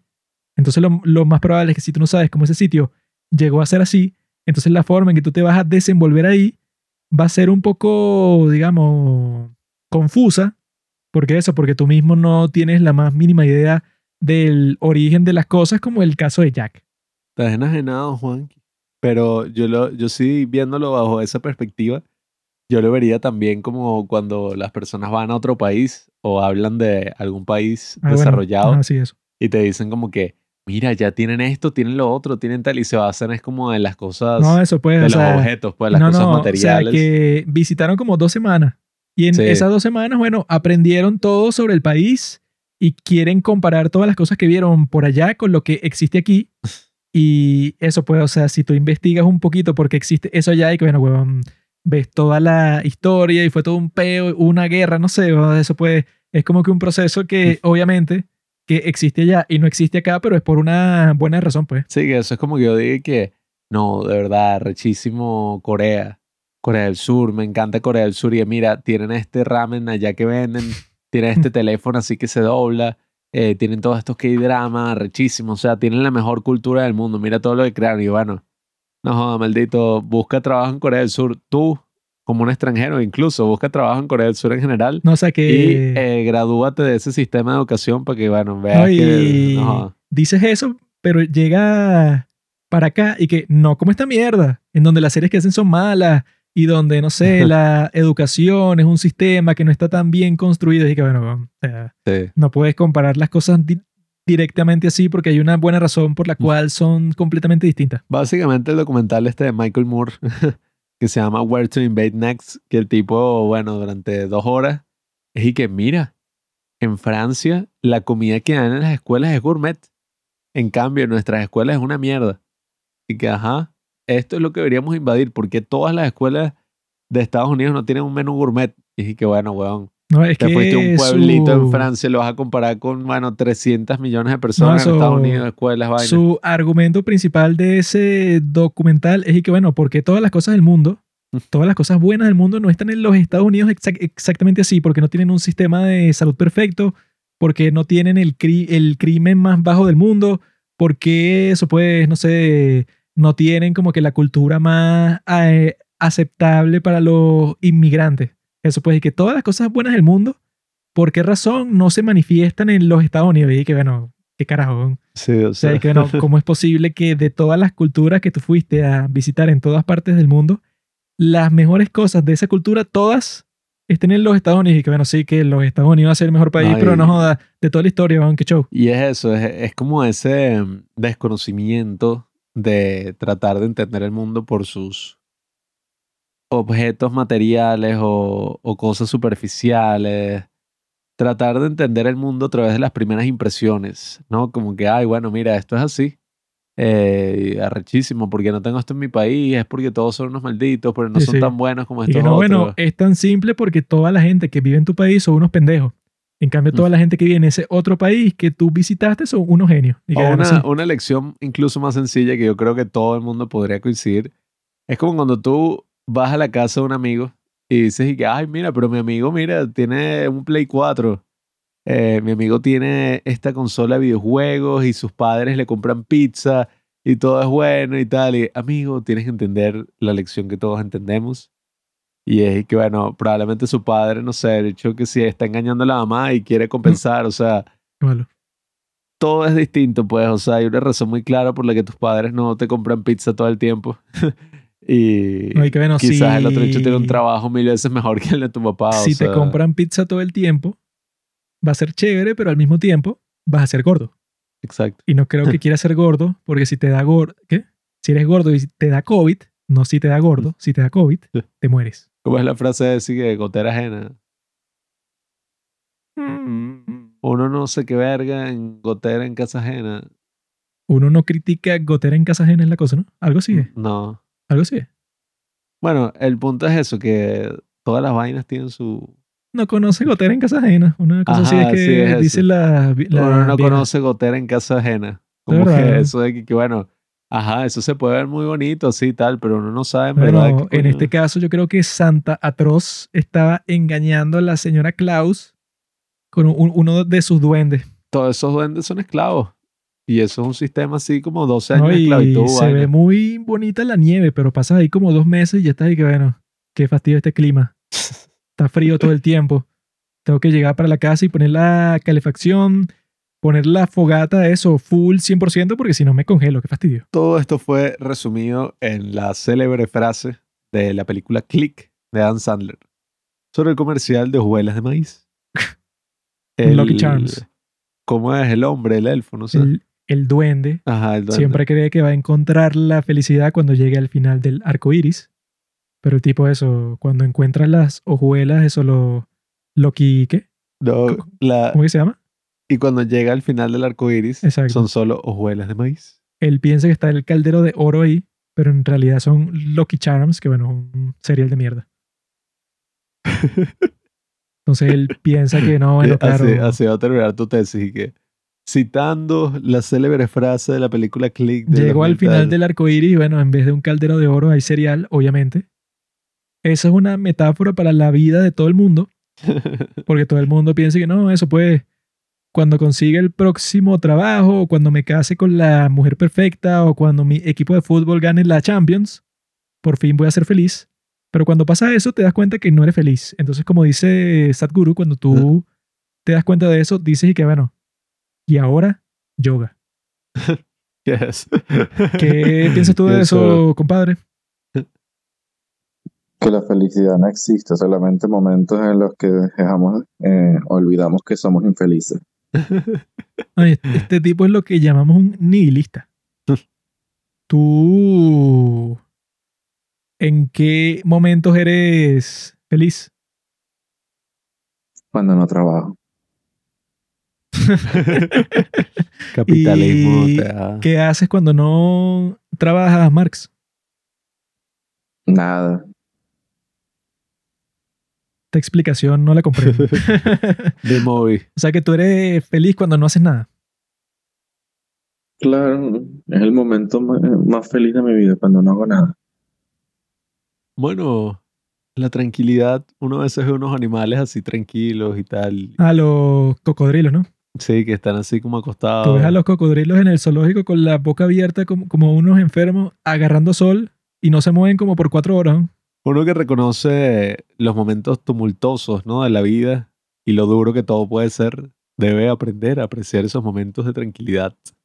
Bueno, tú, Alejandro, nos puedes contar algo así para que sea la conclusión del capítulo. Como yo mencioné así, de que bueno, que lo que le pasó a Jack puede ser lo que le pase a un venezolano así cuando va a un país de primer mundo. Bueno, ese venezolano puede ser tú, porque tú hiciste eso. Así que cuéntanos, Descubriste la Navidad. cuéntanos eso, cómo es la experiencia de tú vivías en Halloween Town, que es la mierda de Venezuela, y te fuiste a un sitio, coño, que está chévere, que es como la ciudad Navidad. Así que bueno, ¿qué tal? Bueno, si nos vamos con esa explicación, entonces vete la película de nuevo y, como termina la película es como quisiera terminar yo.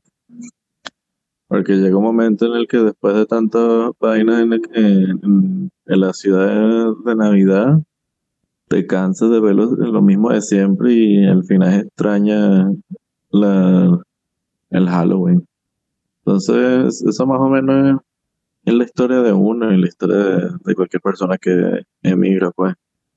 Uno Mm. piensa que las cosas son diferentes, que las cosas son más rosas ya, más, más bonitas, y, pero después cuando empiezas a vivir allá y después de un tiempo empiezas a ver que es la misma mierda, a veces peor, a veces no tanto.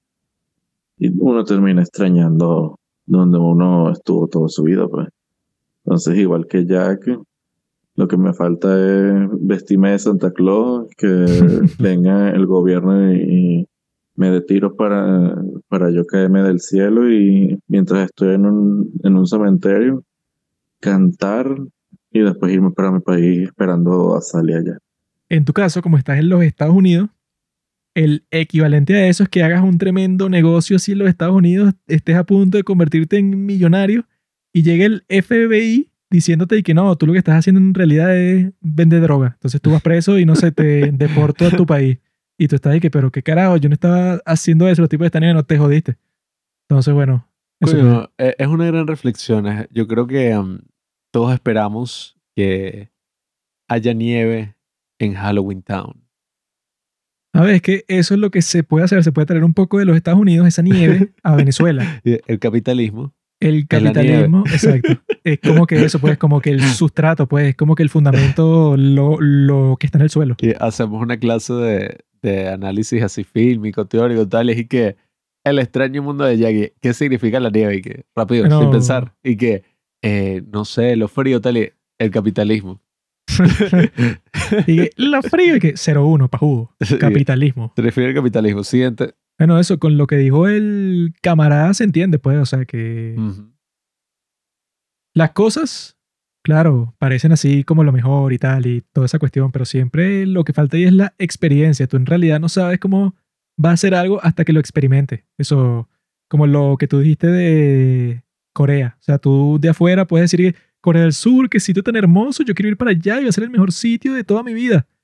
Pero si eres negro y vas a Corea del Sur, bueno, cuando llegas ahí te vas a dar cuenta que el 90% de la gente te va a escupir cuando te vea por la calle Porque Ahora. esos coreanos son así, weón, o los chinos o los japoneses, esos no han visto un negro en toda su vida, te van a tratar mal. Pero tú desde afuera vas a pensar que, ah, no, pero se ven panas, se ven amigables, pero no lo son, son chinos. Los chinos siempre son malos, tienen esos ojos así malignos. Bueno, podemos terminar así con que, bueno, como nosotros estábamos hablando de las chicas, sí, al principio, Funky. ¿Cómo, No. son, cómo son las chicas allá en, el, en, la, en, la, en la tierra de la Navidad en donde estás viviendo ahorita, bro? ¿Cómo está la cosa allá? Porque aquí es una mierda. No, aquí eh, tú sabes cómo son las que eh, si son blanquitas son todas ridículas, Karen, que le encanta el pumpkin spice, y si son negras son una ladilla de estar al lado, si son brasileñas son peores. Y bueno, pues, Que hay de las asiáticas. no, no, si, si es asiática ya, ya esas tienen marido, ¿tú qué crees? Esas vienen en combo. Las asiáticas, las indias. No, bueno, yo lo que estaba pensando sobre esa situación así en Venezuela es que, bueno, esto solo lo van a comprender los que saben de fútbol. Ah, O sea que Pablo no. Y tú tampoco, amigo. No sé si la gente que escucha el podcast sabe de fútbol, pero No, Juan, que a nadie le interesa el fútbol, solo durante el mundial. Venezuela, en este momento, no sé si sabes el equipo Borussia Dortmund de Alemania. El Borussia Dortmund es un equipo como que de eso de mediano nivel. Los tipos tienen un montón de jugadores buenos como Lewandowski, Götze, Reus, ¿estás claro, no? Sí.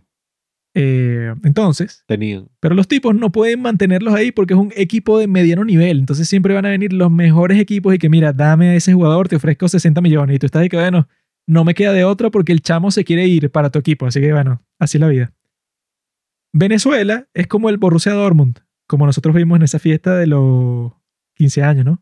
Coño, hay unos prospectos finos que tú dices y que, bueno, estos cuando sean jugadores del primer equipo, cuando crezcan, serán tremendos jugadores. La cosa es que como Venezuela, eso pues es un equipo de mierda así como eso, como si fuera del fútbol. Cuando esos jugadores comiencen a, a jugar bien, los otros equipos, es decir, los otros países del mundo, se las van a llevar a sus países, a los Estados Unidos, a España, Argentina, México, lo que sea. ¿Comprendes la metáfora? Entonces, eso pues tú ves y que, coño, salen buenos jugadores, pero en realidad esos buenos jugadores no se van a quedar en ese equipo, se van a ir, bueno, a los, eh, entre comillas, mejores equipos del mundo. Venezuela es el país de las mujeres más bellas. Y cuando vienes a ver en ese Borussia Dortmund, hay puros perdedores, pues, o sea, tienes un equipo chimbo, pero no es porque el equipo en sí sea chimbo. El equipo tenía un montón de, jug- de jugadores buenos, pero se quisieron ir para otro sitio. Eso es lo que pasa aquí. Tú ves a todas esas mujeres hermosas, están creciendo, no todas partes, coño, las, las puedes ver. O te las, no sé, por Instagram, no sé. Y un montón de mujeres hermosas venezolanas, ¿no? Pero eso, pues, esas loquitas, esas no van a vivir aquí sus 20. Esas se van por ahí a loquear, eso tú siempre las ves montadas en un yate en Miami, en España, coño, hay una que yo sigo, que la empecé a seguir recientemente, pero yo estaba, ah, mira, coño, está, vive aquí. De repente veo la story, estaba que si en un concierto en Madrid, eh, después estaba en Francia, en Italia, y que no, con mi familia, que si en Noruega. Yo estaba, ¿qué es esto? weón? O sea, ¿qué clase de persona? Y no, bueno, viajó, no sé, como por siete países, como en un mes, y que bueno, no sé qué carajo. Pero eso, pues, Yo creo que el doctor Peterson tiene la respuesta de lo que Juanqui ha dicho. I thought the marginalized were supposed to have a voice. Eso es este podcast, esta es la voz de los marginados. Nosotros aquí los, los hombres de Venezuela, yo pienso que somos los seres más marginados del mundo, pues, o sea, porque las mujeres que están chéveres no son para los venezolanos, como los jugadores del Dortmund no son para los que viven en, bueno, no sé de dónde coño es el Borussia Dortmund. Eh, no son para la gente que vive ahí, son para los sauditas, para los gringos, para los argentinos, para los españoles que nos las roban. O sea, saquean a nuestras mujeres, no contentos con la colonización, con todas esas cosas, saquean a nuestras mujeres y se las llevan, bueno, las que estudiaron conmigo en el colegio, no crean que yo no les tengo el ojo puesto, estoy viendo todo. Hay unas ahí que mira, que tú de repente, eh, eso, las ves por Instagram ahí. No, una foto en un yate en Dubái. Y es que, ay, o sea, ¿cómo pasó eso? ¿Cuándo vino el maldito árabe y te sacó de tu tierra? India. Tú eres una india No, y te tienes eh, que mantener en tu tierra. Eso no pasó por eso, Juanqui. Eso pasó porque ellas estudiaron, ¿verdad?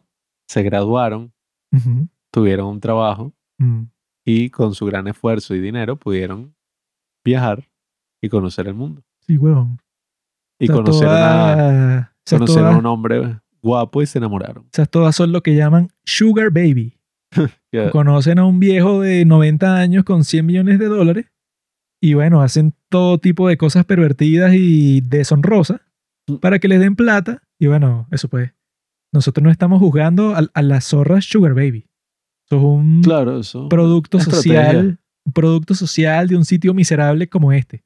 Pero la realidad, al fin, es como dice Jordan Peterson, nosotros los hombres aquí estamos más marginados imposible porque las buenas jugadoras se van para el carajo.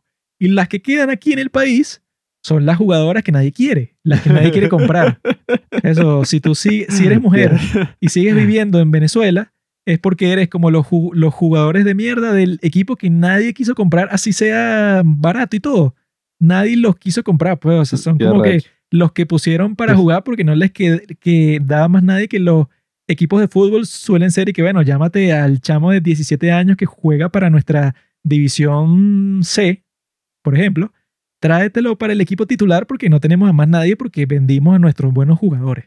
Los también meten goles, chamo. Entonces, eso. Venezuela se quedó sin buenas jugadoras. Las que quedan aquí, bueno, Deina Castellana. son las que estaban en la banca o las que estaban eso, detrás de las que estaban en la banca. Ay, Juanqui, pobre hombre. Algún día conseguirá su camino como el querido Jack. Cuando tenga a su novia al lado se va a dar cuenta y que coño, no es para nada lo que yo me imaginaba. ¿Ves? Es que tú no, eres un tonto, ser- ¿ves? no puedo ser como Jack. Tú no comprendes la metáfora completa porque en el Borussia Dortmund quedan tipos como Reus o Roy, no sé cómo sea. El tipo es el único huevón que es bueno y no se ha ido del equipo porque se lesiona todo el tiempo y nadie lo quiere comprar, ¿no? Entonces, debe existir, eso pues, no sé, dos o tres mujeres en el país que coño No, no. no se han ido, eh, pero no es por su falta de calidad humana, sino por razones del destino, pues no sé, por mala suerte. Entonces, si tú te cuadras a alguna de esas chamas, ah, bueno, bien por ti, pero no quiere decir que las demás del equipo que no son Reus, bueno, se sigue manteniendo la regla. Como dice Ben Shapiro, la excepción a la regla no quiere decir que la regla no exista. ¿Qué piensas tú de eso, querido invitado? Yo creo que tú puedes darle la conclusión a este tema y bueno, terminar con todo. Juanqui de las mujeres.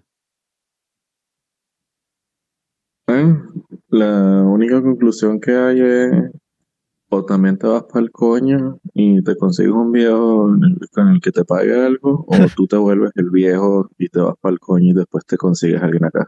Mm, Bueno, esa- creo que es la mejor solución. ¿no? Deja que como a Mark Zuckerberg en la película de Social Network, que la chama no quiere estar contigo ahorita, eso es lo que te motiva a convertirte en el viejo de 90 años que es millonario y le paga 100 mil dólares a la zorra de 20 para tener sexo contigo. Ese va a ser el próximo análisis de Social Network, así que el tipo en verdad era un incel.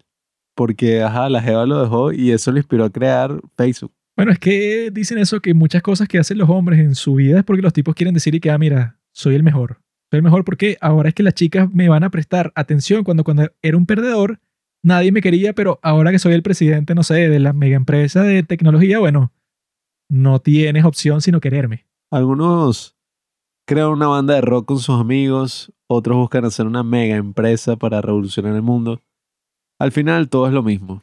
Cinismo, cinismo y más cinismo. Lo que hacen los normies para conseguir eso es ir para el gimnasio. Esa es la forma más normie de eso, pues, de mejorarte a ti mismo.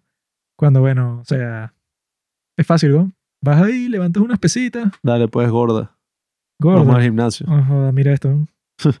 Ajá. Tengo unos abdominales. Rocio Donald. Pero bueno, amigos, yo le quiero dar las gracias a nuestro gran compañero aquí, el maestro del terror, porque bueno, también gracias a su influencia ha motivado eh, que nosotros hayamos visto tantas películas de terror, porque eso fue lo que nosotros pensamos en nuestro primer capítulo de Halloween. Y que bueno, le decimos al primo ahí, eh, porque el chamo es experto, entonces él como que te va diciendo que bueno, esta película es buena, tienes que ver esta, tienes que ver tal.